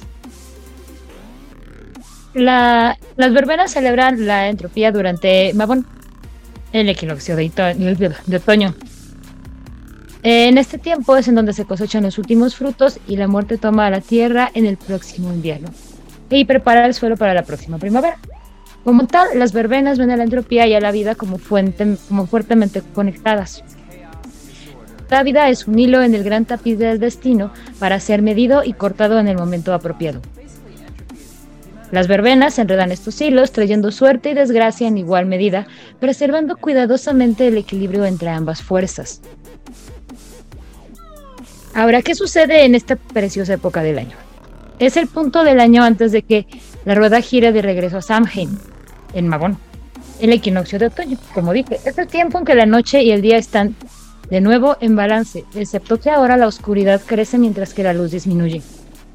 Siendo sacrificado en Lamas, el dios desciende al inframundo y la diosa irá a buscar a su enamorado. Ella deja el mundo del sol atrás y voluntariamente camina a la oscuridad. A lo largo de este camino, ella dejará voluntariamente todos sus pertrechos. De esta manera, ella y su amado unirse una vez más en Hamheim cuando el mundo de la vida y la muerte se tocan. A través de esta unión, el dios de la luz renace en Yuletide y el ciclo continúa. Pero por ahora Mabón es el tiempo de oscuridad y búsqueda, de deshacerse de todo, menos de lo esencial. Mabón es la fruta o el viñedo que se cosecha cuando el último producto de los campos es y secado, preservado o fermentado. Es el momento de secar y morir y el marchitar los campos. La muerte toma la tierra y la oscuridad crece, pero no es un tiempo para desesperarse.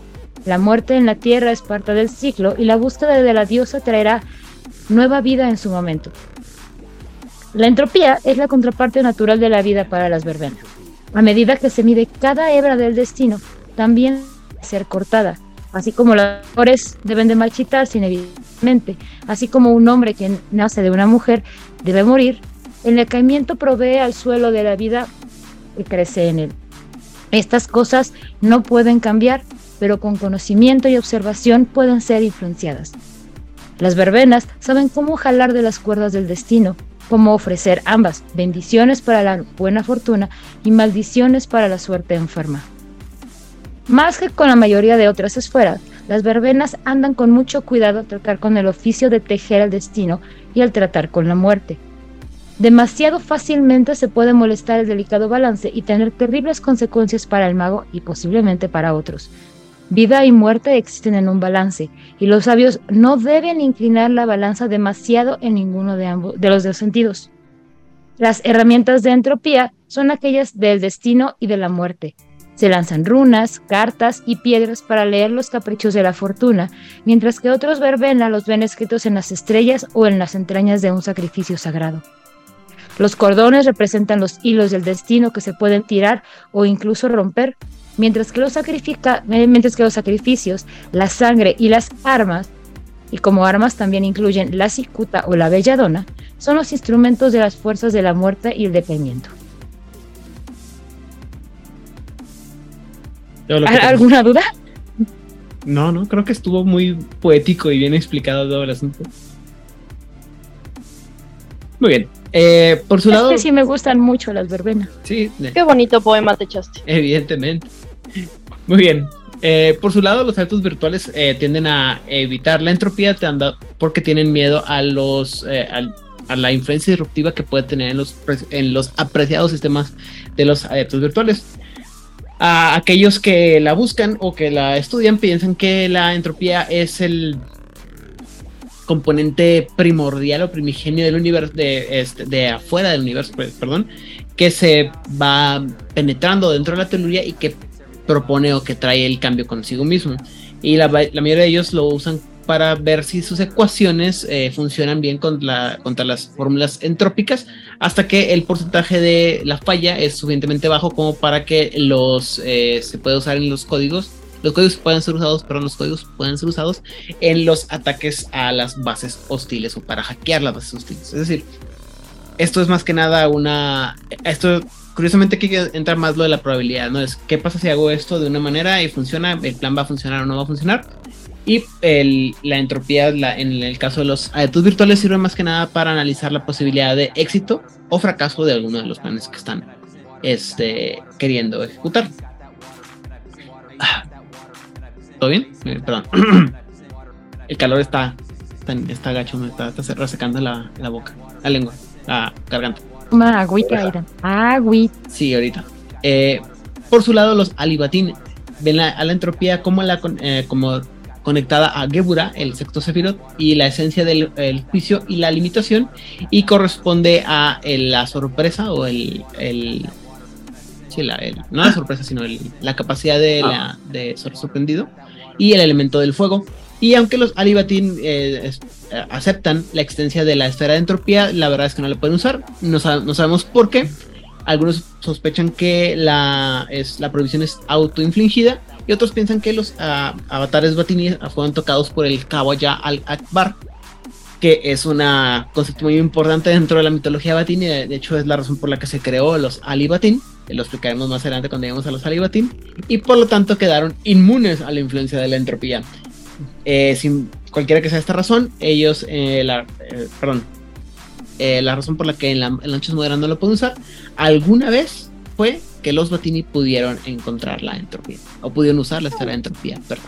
En el momento, actualmente, ahorita, no, muchas gracias, joven, pásenle a otro lado. Estoy viendo. Ajá. Y ah, vamos ahora con los Hemka Sobek.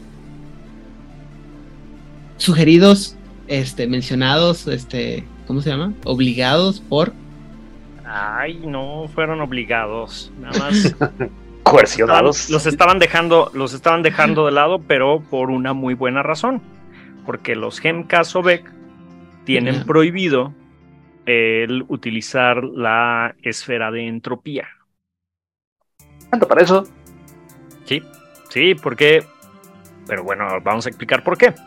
Eh, para ellos, eh, las tres esferas de entropía, fuerzas y, prime son las fuerzas que representan el poder de los dioses, eh, específicamente de Sobek, que es, un dios prefaraónico al que varias tribus este, en Egipto adoraban y eh, él era eh, adorado como el, juez de los muertos o el abridor de, los caminos. Y eh, si entendemos a la entropía como este mm, juicio de decaimiento de qué vive y qué muere, pues obviamente es muy lógico que, que sea un poder de los dioses y como tal pues es un poder que los Gemkas o no, no deben de tener acceso o está prohibido para ellos. Y bueno, obviamente todos sabemos lo que significa. Te perdimos, te perdimos. Bueno. ¿Todos sabemos los que qué? Lo que significa. Que, que todo lo que significa en el mundo de la oscuridad eh, cualquier cosa que esté prohibida. Ay, que es Como los secretos en Hogwarts. Ajá. interesante. Muy bien. Y ahora vamos a dar la oportunidad al que es castigado, amarrado, este, ¿cómo, cómo lo podemos mencionar? Montoneado, porque lo montonearon al pobre Hernán. Eh, pero antes de que hables, este, ah, antes de que hables, este, le toca hablar de los Copa Ley y necesito que por alguna, de alguna manera encuentres la manera de mencionar a, a Rapanui en tu, en tu, ¿cómo se llama? en tu, en tu parte de los Copa Ley porque cada semana me llega un mensaje de Oscar Guerrero de Chile que dice, hey, ¿por qué, ¿por qué cada vez que hablan de los, ¿cómo se llama? De los polinesios y las la parte de allá de los Capelli, ¿por qué nunca hablan de Rapa Nui que también tiene que ver bla bla bla bla bla? Y le dije que lo íbamos a mencionar. Me parece un comentario muy acertado, sin duda. ¿Quién dices que lo estaba comentando? Oscar Guerrero de Chile. Ah, hola Oscar Guerrero de Chile. Mira, qué inteligente y se nota que nos has prestado mucha atención porque justamente Rapa Nui es un elemento muy importante de Chile. Yo apostaría que es, es alguien de, de, Chile, justamente porque lo que es Rapa Nui, que en realidad es la isla de Pascua, eh, es un elemento muy importante de la región de Valparaíso que se ubica justamente en la Polinesia, esa que precisamente tanto Odil defiende. Déjeme respirar. Uh. Bueno, ya la mencioné, ya me saqué de la manga. Ahora déjame ir con los. Este. con estos hombres. Esta gente. Que. Hermanas y hermanos de las islas eh, de la Polinesia. Ustedes saben que el aire bueno ingresa y el aire malo sale. Esta es Kamakani, la voz del viento. Por favor, tomad vuestras manos junto conmigo e inhalemos la esencia de estas tierras tan diversas. Kanakahuna es justo la evaluación de la salud que hacemos del mundo probando su aliento. Inhalo, exhalo, exhalo. Este probar el aliento te permite darte cuenta de la enfermedad en el aire cuando entras en una habitación donde las personas están enfermas. Sí, hermanas, hermanos, entropía. Kamakani es la enfermedad que percibimos en el ambiente. Prueba el aliento del mundo, hermano, y te dirá, hermana, te hablará de la armonía y la enfermedad cuando estés ahí presente. Es por eso que Rapanui es una isla eh, y principal destino turístico del país debido a su naturaleza y la cultura ancestral de la etnia Rapanui, cuyo no más notable vestigio corresponde a las enormes estatuas antropomorfas conocidas como Moahi. Gracias. Alright. esperemos que hayamos satisfecho las, eh, exigencias de nuestros amigos chilenos. Y pasemos entonces a las hermanas de Hipólita, que también le tocan a Hernán, curiosamente. Jerry. Muy bien, ¿tengo que hacer mención a algún lugar turístico o algo así? No. En este caso no fueron, no han sido este, ¿cómo se llama? ¿Convocados? Convocados. Ajá. Muy bien. Oigan, las hermanas de Hipólita tienen son muy interesantes porque cuando se reúnen en sus grandes grupos, para empezar, ellas no hacen distinción entre qué integrantes de esos grupos están despertadas y cuáles no. Digamos que tienen Magicians y Hedge Magicians. Entonces, pues nada les interesa que quien sea la Right Master, que, que, haga como el centro de este mambo mágico, sí tiene que ser despertada. Pero digamos que entre ellas se diría, pues tiene talento se le da, es como sobresaliente. No identifican quién tiene avatar y quién no. Y si de estas así se las gastan para ubicarse entre quienes tienen avatar o están despertadas, con las esferas va a ser lo mismo. De manera que cuando les preguntes, oye, ¿qué sabes de entropía? Pues te van a poner cara de Juat porque su manejo de la magia no es tan académica, porque pues vamos, o sea, no son de la orden del, del Hermes, este. Entonces, no, no podemos decir que más allá de life, de vida, tengan conocimientos específicos de entropía. Y así los textos que podemos encontrar no lo mencionan tal cual. Sin embargo, si me permiten inferir a partir de los textos que existen, podemos pensar que las hermanas de Hipólita tienen dos usos muy específicos para la entropía. El primero es maldecir, porque se le estaba muy bien, o sea, si las oyeras hablar, dices, güey, con esa boquita comes, es justo, maldicen mucho. Y por otra parte, a le gusta esto, y por otra parte, para ellas es muy importante participar en el proceso de parto y cuidar de las bendiciones antes de su nacimiento y posterior. De manera que las bendiciones para que nazcan eh, bebés eh, bendecidos es algo muy, muy, muy de ellas. Y por supuesto que entropía es la esfera, el conocimiento que vas a utilizar tanto para maldecir a la gente que te cae mal, como para bendecir un embarazo, bendecir un parto y bendecir una nueva vida. Hasta ahí mi reporte. Visiten Rapanui. Muy bien. Este. Me gusta mucho esto porque menciona la parte de las maldiciones. Y hasta el día de hoy, nada más de lo que habíamos hablado de las hermanas de Hipólita, solo se hablaba como que era una como una hippie de mujeres.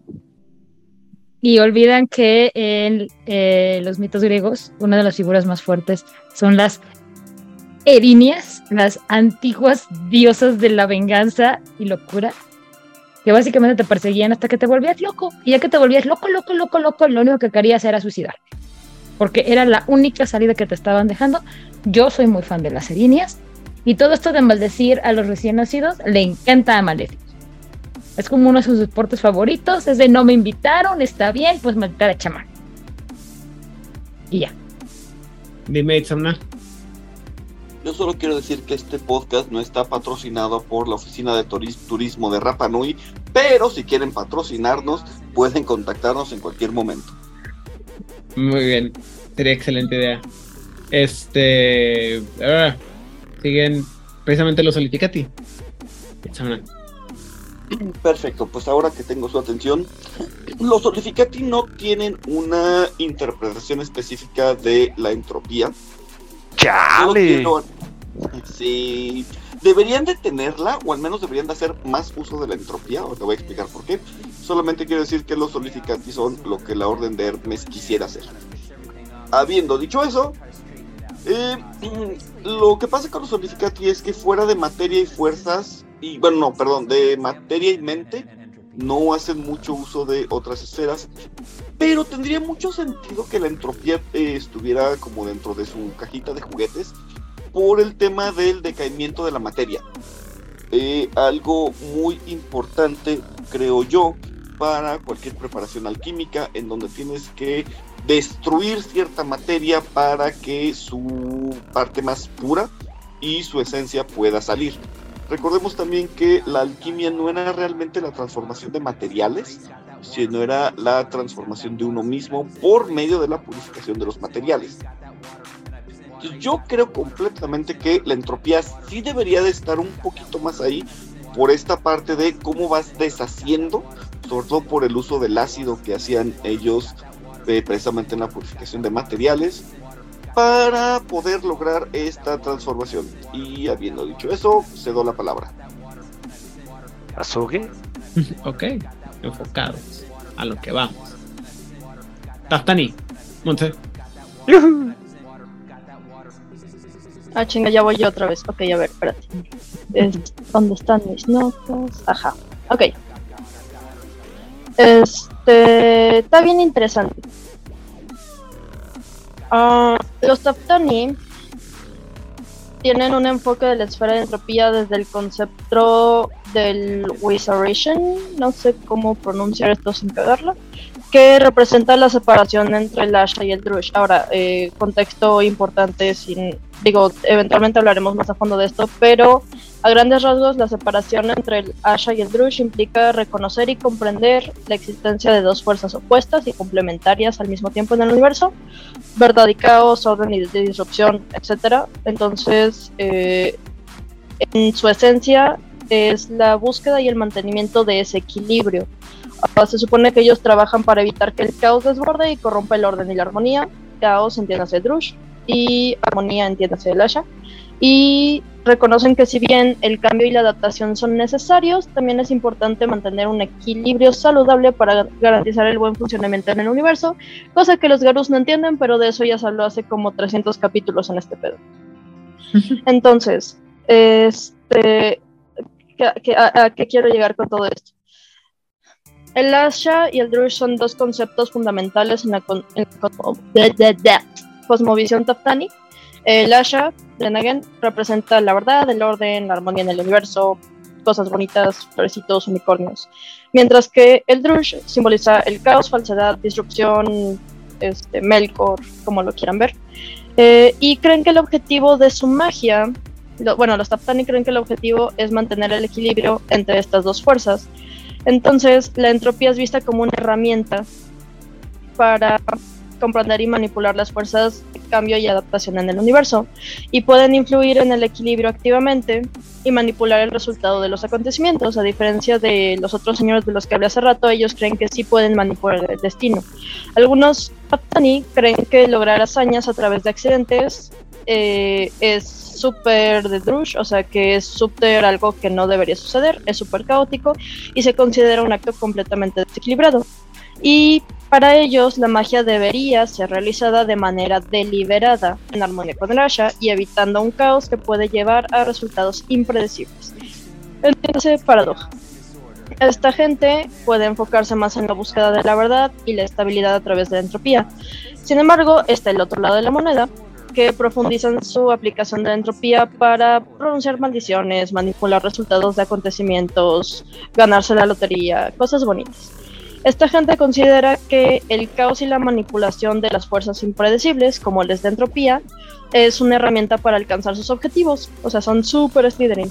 Sin embargo, eh, incluso en su manipulación de la entropía, los Taftani siempre van a buscar mantener el equilibrio y no permitir que el caos se desborde y corrompa el orden. Volvemos al, volvemos al estudio, Joaquín. Alright, gracias. Eh, los templarios. Eh, ok. Bueno, miren, así como las hermanas de Hipólita eh, favorecen un montón vida y un poquito se clavan ahí despreciando un poquito otras artes mágicas, así los templarios se clavan mucho en forces porque a ellos lo que les interesa es tener poder en la batalla y acabar con los que perciben que son sus enemigos. Entonces, este, esferas como vida, como entropía y así, no las consideraban demasiado hasta tiempos un poco más recientes. De manera que su estudio, particularmente de entropía, empieza a ser un poquito más formal, como para identificar los la voluntad de, Dios eh, que se puede revelar incluso en los eventos más pequeños. Muchos templarios utilizan entropía eh, para neutralizar amenazas que puedan tener a su alrededor. Y esa es toda la información que hay en los textos que podemos encontrar. Sin embargo, si hurgamos y leemos un poquito más entre líneas, podemos eh, conjeturar que a partir de este uso sutil de las magias como Life, Entropy, Mind and Matter, lo que los templarios obtienen, especialmente en entropía, son las ventajas que otras, eh, otras personas pueden hallar en las maldiciones y demás. Los templarios pueden utilizar escudos, sellos y emblemas que podrían ayudarles tanto a bendecir a los aliados como a maldecir. Por supuesto que entropía igualmente puede ser utilizado como lo haría un akashico, solo que el akashico podría hacerlo con un pulgar y el dedo índice, y el templario lo haría con su espada dando lugar a heridas mucho más profundas, mucho más eh, atinadas en las partes vulnerables de sus oponentes y por supuesto heridas más, eh, más crueles a través de esta esfera. Hasta ahí mi reporte y mis conjeturas. Muy bien. Gracias. Ahora el Wukeng y el Wulong.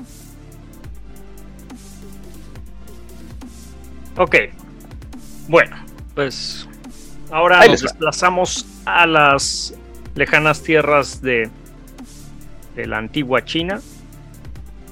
Y este. Y bueno, ahí tenemos a los Gukeng y a los Wulung. Eh, los Gukeng, recordaremos, son em, eh, magos más chamánicos de la, de la tradición china que em, hicieron ciertos pactos con ciertos espíritus con los que no debieron de haber hecho pactos tal vez, porque a cambio de, bueno, de su alma, obtuvieron gran poder, o les prometieron gran poder que todavía no les dan. y tampoco les han quitado sus almas, o por lo menos eso les dicen. Y eh, ellos, eh, su proficiencia en la entropía viene acerca del, viene a través del caos. Ellos creen que el caos, pues obviamente no puede ser controlado, eh, la entropía no puede ser controlada y en realidad se dejan llevar por ella. Mm, al dejar de lado el deseo de, tratar de definir la entropía y navegar a, través de sus olas, eh, logran evitar ser aplastados por, por las rocas de o contra las rocas del destino. Em, todo este precepto eh, es, es, fomentado por los espíritus del Feng Tu, que son eh, los demonios que viven eh, en, la tierra de los muertos y pues que para los, la definición de los estándares de los magos actuales podríamos decir que claramente son demonios. Y bueno, por los Gulung, que son los magos eh, de gran tradición, los magos imperiales de, las dinastías eh, de China, ellos hablan de la entropía como el Hun Luan, el arte deliberado de manipular la corriente del Yos.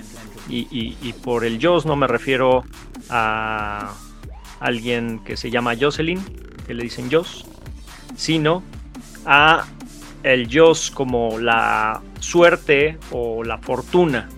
Eh, pero no en el sentido de la casualidad aleatoria, más bien el Yos es el resultado de los caprichos de los dioses. Eh, para, para los orientales la suerte no es simple casualidad, es, porque los dioses de alguna manera nos eh, llevaron a ese punto, ¿no? Y, si tenemos mala suerte o mal Dios, en realidad es causado por, eh, probablemente por la ira del cielo, los hicimos enojar de alguna manera y por eso es que tenemos una racha de mala, mala suerte y bueno, los Gulung van muy de la mano con este, eh, esta creencia de, la corte celestial y eh, normalmente suelen invocar o llamar a, los espíritus para que los asistan en, este sentido de, de, traer buen Dios o mal Dios a sus enemigos. Y eso es acerca de los hermanitos. Muy bien. Muchas gracias, Ariel. Y también por exigencia popular, este, los Hollow Ones o los vacíos. Muy bien. tenía mucho tiempo que tenía ganas de hablar de esta tradición. Los Hollow Ones no tienen tampoco una interpretación eh, estándar de paradigmática, perdón, de entropía, pero sí tienen usos bien padres. Eh, ya hablaremos de los eh, Hollow Ones en su debido momento, pero ellos sí hacen mucho uso de la necromancia. Y básicamente lo que hacen ellos es cuidar de los espíritus. Se hacen amiguitos de ellos, son, no me acuerdo cómo se llama el personaje en Gasparín, pero básicamente son los amiguitos de Gasparín. Y entonces lo que hacen ellos es cuidar de los grilletes de los Wraiths, eh, cuidar de su. E incluso los dejan poseerlos para que a partir de. Eh, para que utilizando su cuerpo, los Greats puedan satisfacer sus pasiones. Cuando en cuatro años que lleguemos a Great veremos por qué es tan importante para un Great poder eh, llevar a cabo sus pasiones.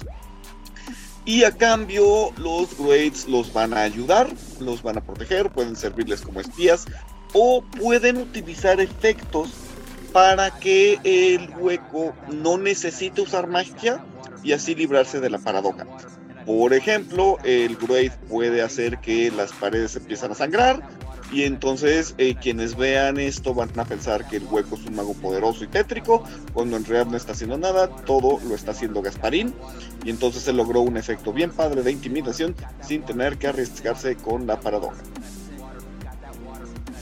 Ah, son como Dream Speakers, pero con fantasmas. Pero más cool. porque hacen lo, hacen todo con sí, magia. Sí, perdón, y eh, ropa. Los Dream también tienen ropa y, y, no siempre tienen ropa, pero sí tienen tatuajes. No le dan caso a nada, no, no, no aseguramos que sea dentro de cuatro años, entonces este, eventualmente esperamos llegar a, a Raid, pero no, no, no le hagan caso en, en, el, en cuanto al tiempo específico. Eh, muy bien, Tecnocracia.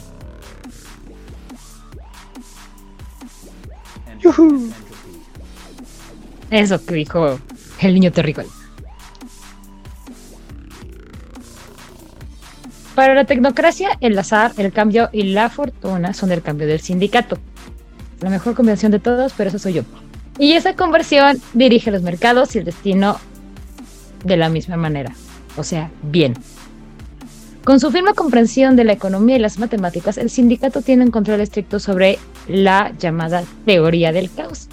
La idea de controlar las permutaciones y determinar los resultados del cambio de entradas de variantes. La teoría del caos es útil en casi cualquier campo de acción de la tecnocracia. Los estadistas confían en ella para sus predicciones, los operativos la utilizan para determinar posibles contingencias y el modelo que no sé cómo chingados se pronuncia, Jenny Jenners. Gen, Engineers. Esa cosa. Los ingenieros genéticos. Sí, también lo utilizan para, esto lo utilizan para minimizar la deriva genética. Conozco al menos un estado de este país que necesita eso. Mientras posible, Mientras es posible, una aplicación de la teoría del caos puede determinar los pasos necesarios para hacerlo probable. Al igual que con otras ciencias cerebrales, veamos mucho tecnocracia, pero a veces te echas unos términos que digo, tal vez debí utilizar, tal vez debí de haber estudiado ciencias duras. El uso de la teoría del caos se basa en una visión de las matemáticas, pero unos pocos tecnócratas raros confían en corazonadas, instintos viscerales y cálculos improvisados. A Control no le gusta eso. La termodinámica también juega un papel importante en el estudio tecnocrático, ya que el universo se mueve lentamente hacia la muerte por temperatura, como todas las cosas que se degradan y a, sus estados entrópicos. Con la idea firme de la termodinámica, es posible predecir o afectar el decaimiento. Las cosas se desmoronan después de todo. La teoría de los electrones de doble rendija, ¿dónde está mi esposo cuando necesito que explique esto? y los procedimientos de cambio de similares podrían hacer posible para un tecnócrata afectar la probabilidad misma. O sea, sí, el sindicato maneja un montón de cosas, pero no les sirve de nada si no entienden cómo carajos funciona la física y la matemática. Los aparatos comunes para la entropía incluyen calculadoras, dispositivos de resolución de probabilidad cuántica, modelos de termodinámica y disruptores de campos de energía. El staff de Juárez by Night quiere, quiere especificar que no matamos a Rigel y no lo enterramos en el jardín, se está muriendo de, migraña, entonces sigue vivo, simplemente está en su lecho de muerte. Suscribo, No, no se está muriendo, porque aparte si se muere con este calor, va a estar muy rápido. No, gracias. Y ya es todo lo que tengo que decir sobre la entropía dentro de la tecnocracia. Muy bien, muchas gracias. Eh, Hernán. ¿Qué? ¿Yo qué? Yo no fui. Fue... no? Ah, ok. O sea, no fuiste tú, te, te, obligaron a tomar ese nivel. Esto vuela de montoneros, pero sí, sí fuiste tú. O sea, le tiraron me dijeron, a ti te toca, quieras o no quieras. Y ya que me habían tocado, hasta me quitaron uno. Qué barbaridad, ya no hay moral. En fin, cuando entrepeas de uno, tienes percepción tipo que estás con tus amiguitos jugando póker y sabes si vas o no vas, si la apuestas o no apuestas, con un latido que te da tu buen manejo del primer nivel de entropía. Pero, ¿se acuerdan de Doctor Strange? Quien efectivamente pudo ver más de mil universos, más de mil futuros y darse cuenta que solamente en uno podían ganar. Bueno, pues la verdad es que él tuvo más de mil éxitos para ver tantos hilos del tiempo, utilizando nada más uno, el primer nivel de entropía y por supuesto el segundo de time, porque el time te deja ver más allá del presente irte hacia el futuro y con entropía puedes jugar con las probabilidades de lo que esté por suceder. Y entonces, lo que los eutánatos llamarían la visión de los pétalos angoloteados del loto, tú puedes acceder a los diferentes futuros a los que tienes acceso según el dominio que tengas en esta road, en esta bonita receta que te hará sentirte como Doctor Strange y esperemos que sobrevivas igual que él y ningún chasquido te mande a la goma. Gracias. cambiemos sangoloteado por agitado, ¿qué te parece? Sí, era lo que iba a decir. Me parece menos glamoroso, pero ¿quién soy yo para criticar? Muy bien. Sangoloteado suena más chido, banda, la neta. ¿Verdad? ¿Verdad? Muy bien. No Sí, sé, yo- yo lo- con loto, Hernández, loto y sangoloteado en la misma frase, así como que. A ver, ¿cuáles son las palabras con las que estamos discutiendo? Sangoloteado y cuál es la otra? Un Loto loto sangoloteado. Me gusta más la palabra sangoloteado, pero con el otro suena mejor agitado. Perdón. Muy bien. Y ya que A menos de que tenemos fuera elote y un elote sangoloteado suena bien. Un elote Uy, a- Elías, sangoloteado. Elías, por favor. Muy bien. Elías, estoy orgullosa de ti, hermana. Bueno, es que, es que me toca a Dios, mí. güey, sí, Me jalo, toca a mí y tenía que Solo- atraer la solamente nos atención tomó hacia 16, mí. Entonces, este, 16 episodios que Elías agarrara la confianza necesaria para venir a meter el desmadre del episodio. solo 16.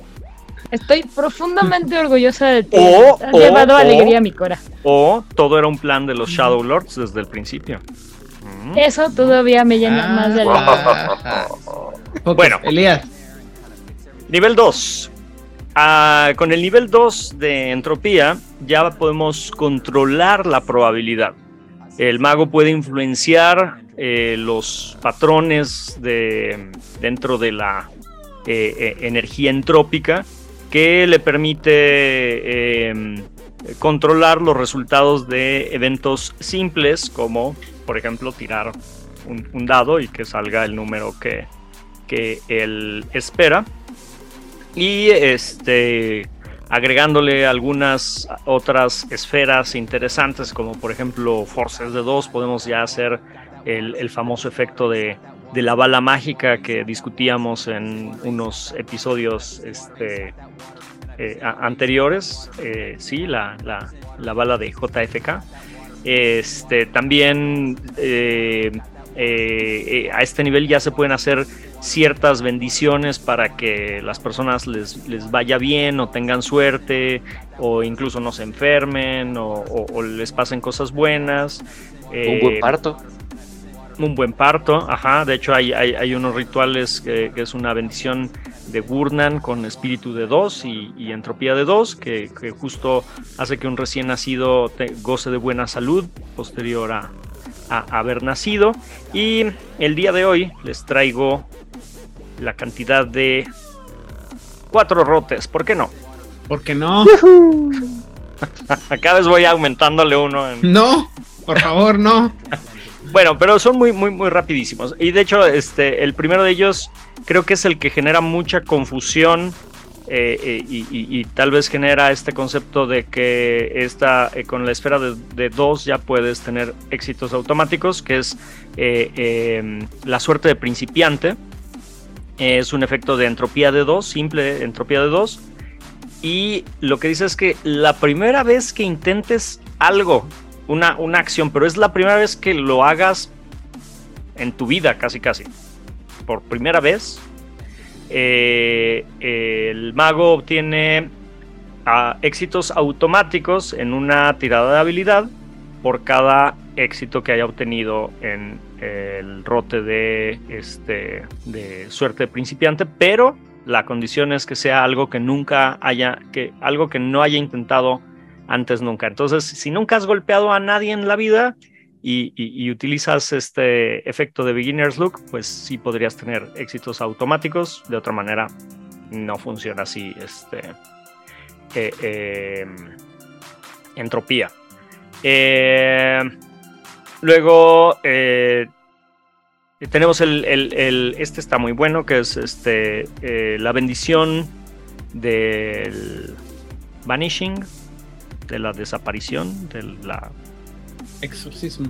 ex- exiliación Desvanecerse. desvanecimiento Bueno, que lo que hace es un efecto de, entropía de 2, mind de 2 y correspondencia de 3. Bueno, esa es medio opcional. Necesitas obtener 3 éxitos y este dura un día y puedes sacar éxitos adicionales para extender la duración y el mago hace que alguien se vaya. Eh, algo sucede en su vida de, la persona que quieres que se vaya, le llegan vacaciones gratis, una oportunidad de trabajo o lo visitan eh, los familiares incómodos que llegan sin avisar y este pues como en los sustitutos de Disney así es exactamente así. Y, pues se tiene que disculpar esa persona y se va porque tiene esa otra cosa importante que hacer y es un efecto que puedes utilizar con tu jefe en el trabajo para que no te esté molestando. Y por último, pero no menos importante, la eh, eh, y, este eh, creo lo escogí porque creo que es interesante ver cómo hay otras formas de utilizar la entropía también. Que se llama la mm, deuda del César, que es un efecto de entropía de 2, eh, prime de 2 y correspondencia de 3. Eh, los herméticos, como ustedes saben, normalmente no suelen no trabajar porque, porque van a trabajar. Así que tienen que encontrar formas creativas de pagar sus cuentas. Así que el hermético hace un círculo con 7 cartas, 7 tarjetas bancarias no necesitan estar activas y ni siquiera necesitan ser de ellos. Eh, las llenan de sigilos eh, en enoquiano y eh, ponen todas sus cuentas por pagar, sus, facturas en medio del círculo. Y hacen esta invocación que permite que el Prime crear una matrix etérica e insubstancial para, o sea, llámese dinero electrónico, y con correspondencia cubre un área y la entropía mueve el dinero alrededor de esa área y les permite pagar sus cuentas bancarias. Alright. Déjame interrumpirte un poquito. Eh, ¿Hernán? Me espero, me espero que termine de ah. Y pues ya, de, hecho era, era todo.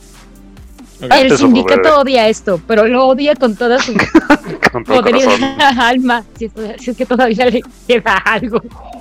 Oigan, justo en un universo paralelo donde lo importante no es el ascender, sino el despertar, y donde se les cayó entropía y se rompió en trocitos de destino y de muerte, eh, con el punto 2 de Fate, de destino, ya puedes, no tienes éxitos automáticos, pero en lugar de tener un Ten Again de rerolear los 10, puedes además, con Fate de 2, rerolear los 9. Y con Fate más avanzado, pues rerolear los 8 hasta que terminas reroleando todos los éxitos que te salgan hasta que dejen de salirte. Cool. Muy bien. Ah, ¿Nivel 3? Yo. Tú. Em, bueno, ¿qué es lo que hace entropía a nivel 3? Pues básicamente los patrones de em, del efecto son totalmente predecibles. Las cosas finalmente se rompen. En este rango, el mago puede controlar la velocidad a la que los objetos materiales fallan o se deterioran. Y eso es todo más fácil de hacer con máquinas complejas que con objetos simples. ¿Se acuerdan del destornillador sónico del Doctor Who? Sí. Bueno, así igualito. Después de todo, más cosas pueden salir mal con las cosas complicadas. En este rango, el mago también puede comenzar a controlar el destino y fortuna de objetos y personas, dándoles buenos o malas suertes, controlando la probabilidad de eventos a su alrededor. Una vez más, las grandes hazañas exigen más éxito que las pequeñas. Y yo les traigo dos efectitos que me super encantaron. Uno se llama despejar multitudes y perderse. El tráfico puede ser una molestia, pero puede funcionar a favor de un mago también. Con este efecto de entropía 3, Un trabajador eh, de la voluntad viajero puede cambiar el flujo de personas, animales o vehículos en un patrón que permite un fácil acceso, un impedimento útil para perseguir personajes o ambos. ¿Se imaginan usar esto en hora pico para poder llegar a donde tú quieres llegar sin tener que enfrentarte al tráfico horrible de las grandes avenidas y aplicar la de es que fueron los cinco minutos donde no había tráfico? Sí. Bonito sería. Pero bueno, sí funciona esto. En cuanto a las reglas, la dificultad depende del tamaño de la multitud y de la oportunidad de esta multitud de ir a otra parte. Un total atasco de tráfico, por ejemplo, no se puede redirigir repentinamente para ir a otro lugar. La mayoría de las multitudes se pueden redirigir entre 2 y 5 éxitos y las grandes multitudes pueden necesitar todavía más.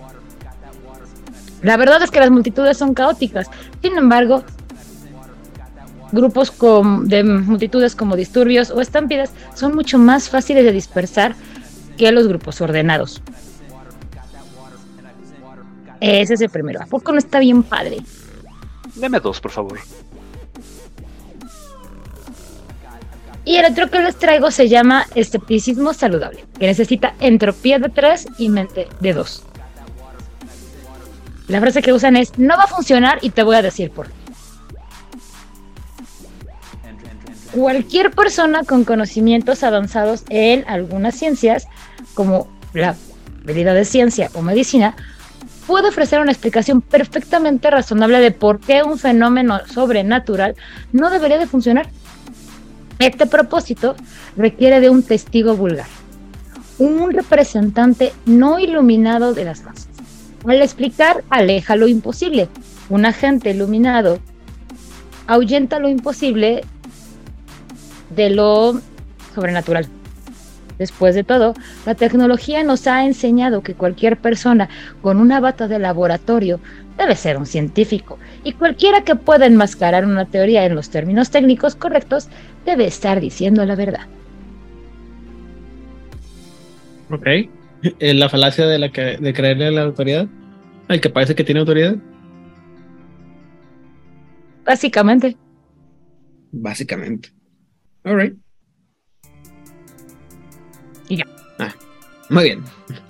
Nivel 4. Nivel 4 es donde las cosas se empiezan a poner ya muy bonitas y muy chistosas. Eh, con este rango ya se puede bendecir, maldecir y conferir salud e o enfermedad. También se puede influir. exactamente.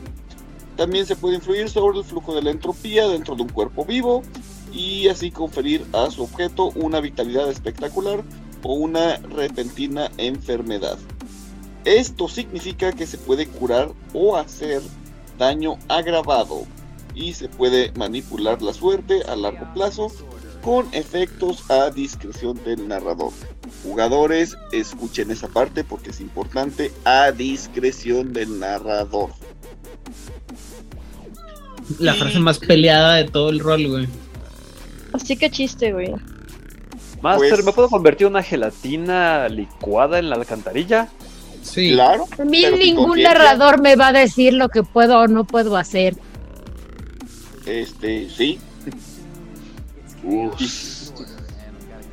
Y el rock que yo traigo, nuevamente vamos a viajar hasta el Renacimiento y se llama La Maldición de la Gitana cuenta la historia en algún pueblo de Europa del Este. Los gitanos pasaban cada cierto tiempo por ese pueblo a ¿Europa de cuál? con la gente del este. No del oeste, ni de aquel. Ya donde las empiezan, los nombres empiezan a tener más este consonantes que vocales. Exactamente, donde tienes cuatro consonantes y solamente una vocal y esa vocal es Y si suena invocación satánica, es ahí. Sí. Entonces, los gitanos pasaban ahí año tras año muy felices y la gente comerciaba con ellos hasta que llegó un grupo de las autoridades locales en donde había dos miembros de la Orden de la Razón y convencieron a la gente que pues básicamente los gitanos eran diabólicos y no debían de comerciar nuevamente con ellos. Entonces al siguiente año, cuando llega este grupo y eh, pues le cierran las puertas, y no los no quieren comerciar con ellos y los gitanos les dicen, oye, pero pues necesitamos comida para el viaje y los pueblos les dicen, pues no, vete a la goma, hazle como quieras. Los gitanos les dicen, bueno, al menos para nuestros hijos necesitan sobrevivir el camino y nuevamente los del pueblo les dicen, no, hazle como quieras. Y entonces una mujer, ah, porque obviamente los acusan de brujo. Entonces una mujer dice esta frase que suena bien bonito le dice, en, les dice, entonces cosecha tu idiotez. Una bruja deseas, entonces una bruja tendrás. Que tus campos arados se marchiten y no traigan más grano. Que tu trigo se, se echa a perder y se con eh, plagas. Que tu ganado caiga ante la pestilencia y que tus bestias engordadas eh, satisfagan el hambre de los lobos, que tus esposas sean estériles y que tu propia semilla sea impotente y stagnante sería este estancada. Estancada. Así maldigo. Protesto. Si me van a maldecir, que lo hagan rimando. Ah, sí, pero no voy a traducirlo con rima. Ah, ok. Continúa. Y eh, los no se fueron, cuando llegó el invierno y los gitanos regresaron, solo quedaban, eh, ah no, eh, las autoridades ya estaban muertas y el poblado estaba prácticamente deshabitado. Porque no te metes con una bruja y menos si es romaní. No hay como un montón de películas estadounidenses de terror bastante regular que hablan sobre eso. Y Stephen King tiene un cuento de ello también. ¿Esta no es la trama del flautista de Hamelin? No, no. el flautista de Hamelin es diferente. Hay un más flautista de Hamelin. Ajá. Hay un libro que se llama La maldición de Stephen King. Y justo trata Mira, se llama Finn. La de Stephen King es Finn, que es una bruja que maldice al güey para que siempre, siempre quiera comer, pero siempre esté famélico. Y la otra es este, Drag Me to Hell. Es una gran película de una maldición romaní. Gran, gran, gran película en donde no te metes con una bruja. Esa es la que yo iba a No le niegas un préstamo, no le niegas un préstamo bancario, no lo haga. Ah, está bien padre. Muy bien, este. Perdimos a una Monse. Justo en el momento más importante, nivel 5. Y regresó una Monse. Fue acto de la entropía. Este. Ok, el nivel 5 es bien divertido, se le conoce como probabilidad. A este nivel ya la suerte te la pela a 27 manos. Eh, tienes un dominio casi completo sobre la influencia de la eh, de, otra vez ya no sé pronunciar inevitabilidad y descomposición del mundo. Te permite influir en acontecimientos y situaciones para manipular probabilidades de azar eh, afectas el flujo de la suerte, de la fortuna, tanto para ti como para otros, y puedes alterar las probabilidades de los resultados y de las posibilidades. En, este, en esta bonita ocasión les traigo 27 rotes, porque se trata de hacer enojar a Aidan. Este, no, no lo están viendo, pero ya Aidan dijo, ya no me importa, 27. Claro que me importa. Focus. Aquí, aquí voy a pasar media hora hablando de rotas. De... claro que no. Solo, solo traigo tres. Eh, el primero es el flujo del destino. Te permite influir en el destino de una persona o de una situación específica. Las probabilidades de que ciertos eventos ocurran, obviamente esto tiene su influencia de time, pero eh, puedes hacer que ciertos resultados sean más probables que otros por ejemplo, podrías aumentar la probabilidad de que alguien tenga un accidente si lo combinas con correspondencia, dependiendo del tipo de accidente, o disminuir la probabilidad de que alguien sea descubierto en un acto ilegal. El segundo es, ah, ¿cómo se llamaba? Remodelar el azar, que puedes literal alterar las probabilidades de un evento para aumentar o disminuir la probabilidad de que ciertos resultados ocurran eh, en cuestiones de juego, bueno, o sea, se utiliza mucho en cuestiones de juegos de azar, no sé, para que una moneda caiga siempre en la misma cara, este, para que los dados siempre caigan 7, así como en el camino al dorado, porque en, este perfil no necesitamos dados cargados, solo necesitamos entropía de 5. No lo recomiendo, es muy peligroso para su objetivo, pero bueno. Y el tercero, eh, cadenas de causa y efecto Este es de mis favoritos personales, te permite identificar y manipular las conexiones causales entre eventos y situaciones. Entonces es, es, comprendes cómo una acción específica puede desencadenar una serie de eventos a lo efecto mariposa y desarrollas esta comprensión para manipular ese flujo. Entonces podrías cambiar una secuencia de eventos para que de manera consecuente pase lo que tú quieras o descubrir la raíz de un problema y manipularla para resolverlo o hacer ingeniería inversa en una situación para ver qué te llevó a esa situación específicamente. Es una joya. Pues sí, pero ya llega ya a nivel 5. Bueno, uh, habiendo dicho lo anterior, eh, ¿para cuándo nuestro episodio musical? Este, Con el flujo del destino. La fuerza del destino. Porque nos ya estamos haciendo, ya estamos en los ensayos, banda. Muy bien, este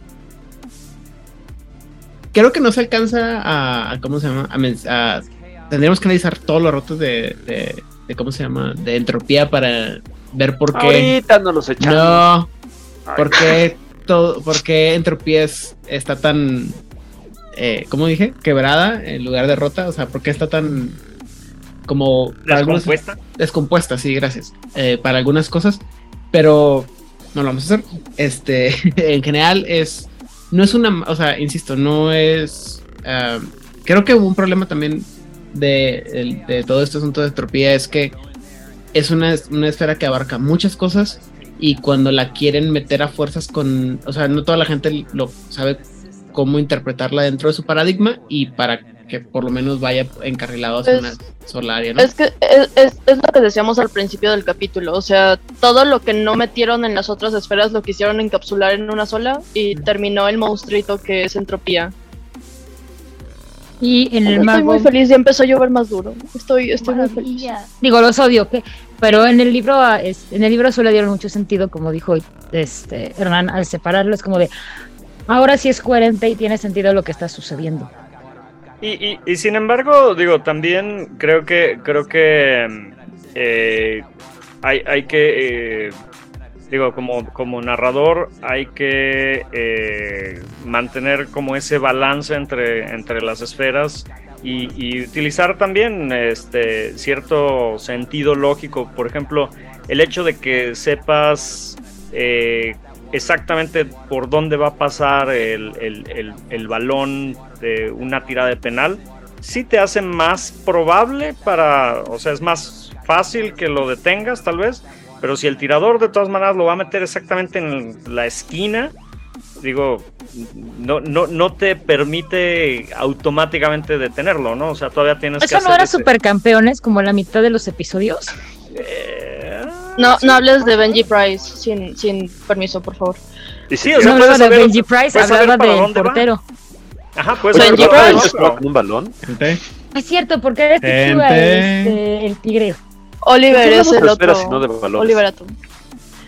Pero, por ejemplo, o sea, uno, un uso muy común que se le puede dar entropías en un tiroteo, saber dónde van a estar las balas y pararte justo donde no va a pasar ninguna. O sea, sigue siendo probable que te peguen, pero pues reduces mucho la, probabilidad. Pero recuerden, chavos, la probabilidad de que un Apache encima de un hipopótamo con una motosierra te ataque es baja, pero nunca sube. Muy bien. O sea, entropía es la solución a y la causa de todos los problemas, que tiene las balaceras en las escuelas en Estados Unidos. Más o menos, pero... Algo así. Digo, también, a ver, depende de si te estás enfrentando a, un escuincle de 12 años que encontró la pistola en el armario de su papá o a un este sniper profesional, ¿sabes? O sea, hay niveles. Muy bien. Insisto, eh, el, desafortunadamente creo que el problema con la entropía es que abarca muchas cosas y tiene que analizarse, se tienen que analizar una por una para poder este, ser comprensivos. Eh, yo creo que fundamentalmente tiene que ver más que nada con el paradigma del mago que la está usando y como comentaba ahorita Elias, eh, cómo lo quieres usar en, la, en tu crónica. insisto, te, es es meterle tal hacha y, y usarla y leerla y este, eh, este, estudiarla, ¿no? Pero sobre todo, insisto, eh, creo que el, problema es que es una navaja suiza, o sea, trae muchas, muchas cosas y no todas son útiles al mismo tiempo. De, más adelante cuando hablemos de los eh, eutanatos y, la, también también creo que tiene un poco que ver con el hecho de que los autanatos como tal son una, ¿cómo se llama? Una capirotada de tradiciones mágicas, entonces eso ayuda también a que la, misma esfera y la concepción de la división de, estas esferas sea tan aleatoria y por lo tanto esté tan, tan confuso, ¿no? Pero bueno, lo, eh, analizaremos más adelante. Por lo pronto, y ya para despedirnos, Elías Lozano, saludos y redes sociales. Ok, eh, eh, saludos a, como siempre, a toda la gente de Discord. Eh, que, hacen aportaciones muy interesantes y que, a veces las, las, noticias las sacamos de ahí porque ellos se enteran muchísimo antes de que nosotros. Este. También eh, un saludo a la gente de la Torre de Control de Guadalajara, aunque no creo que escuchen este podcast, pero si alguna vez lo hacen, un saludo. Y a mí me encuentran en las eh, redes sociales como Elías Losornio. Tengo una página en Facebook, es un storyteller. Y pues nos escuchamos la próxima semana. Bien. ¿Odil? Yo. Mm, pues a mí me encuentran como Odile digo en Instagram y en Twitter. Por favor, en Instagram manden memes de hipopótamos y de mapaches yo lo voy a agradecer mucho. Y videos bonitos de gatitos, también lo voy a agradecer un montón, porque de eso se alimenta mi cocoro. y quiero mandar un saludo a, la gente de Latinoamérica, a la gente de Camarilla México, a nuestros sospechosos comunes, Sofía, el niño terrícola Hernán, Oliver, Oliver de la Parra, Edgar Meritano, a Luis, a Oscar, a Nigel Nigel, a Aldemar, y también a la gente de, Discord, porque me generan mucha, mucha diversión, muy interesante. Y aprendo sobre la historia de América del Sur, que hace mucho que no la venía manejando. Estoy aprendiendo un montón. Muchas gracias. Y Rapanui. Y Rapanui. Vayan a Rapanui. Muy bien. Eh, ya que estás ahí, Hernán. Ah, pues yo les agradezco mucho que nos hayan acompañado, espero que nos sigan acompañando y quiero mandar un fuerte, fuerte saludo a la mesa de rol con quienes exploro a Rakis que está bien padrísimo. También a la mesa de rol con quien exploramos Mage y también exploramos desde Mage, también a Rakis. A la super mesa de Dragonlance que se pasó para los domingos. Y también a la mega mesa de los martes de la tecnocracia, que está súper buenísima. Y no se pierdan, no sé cuál sea su personaje favorito. Ahí cuéntenos si los conocen. Pero yo les recomiendo uno que tiene un simbionte y está súper padre. Mi y favorito es, como, Diablos. Bueno, saludos a todos los fans de Ben. Gracias. ¿Y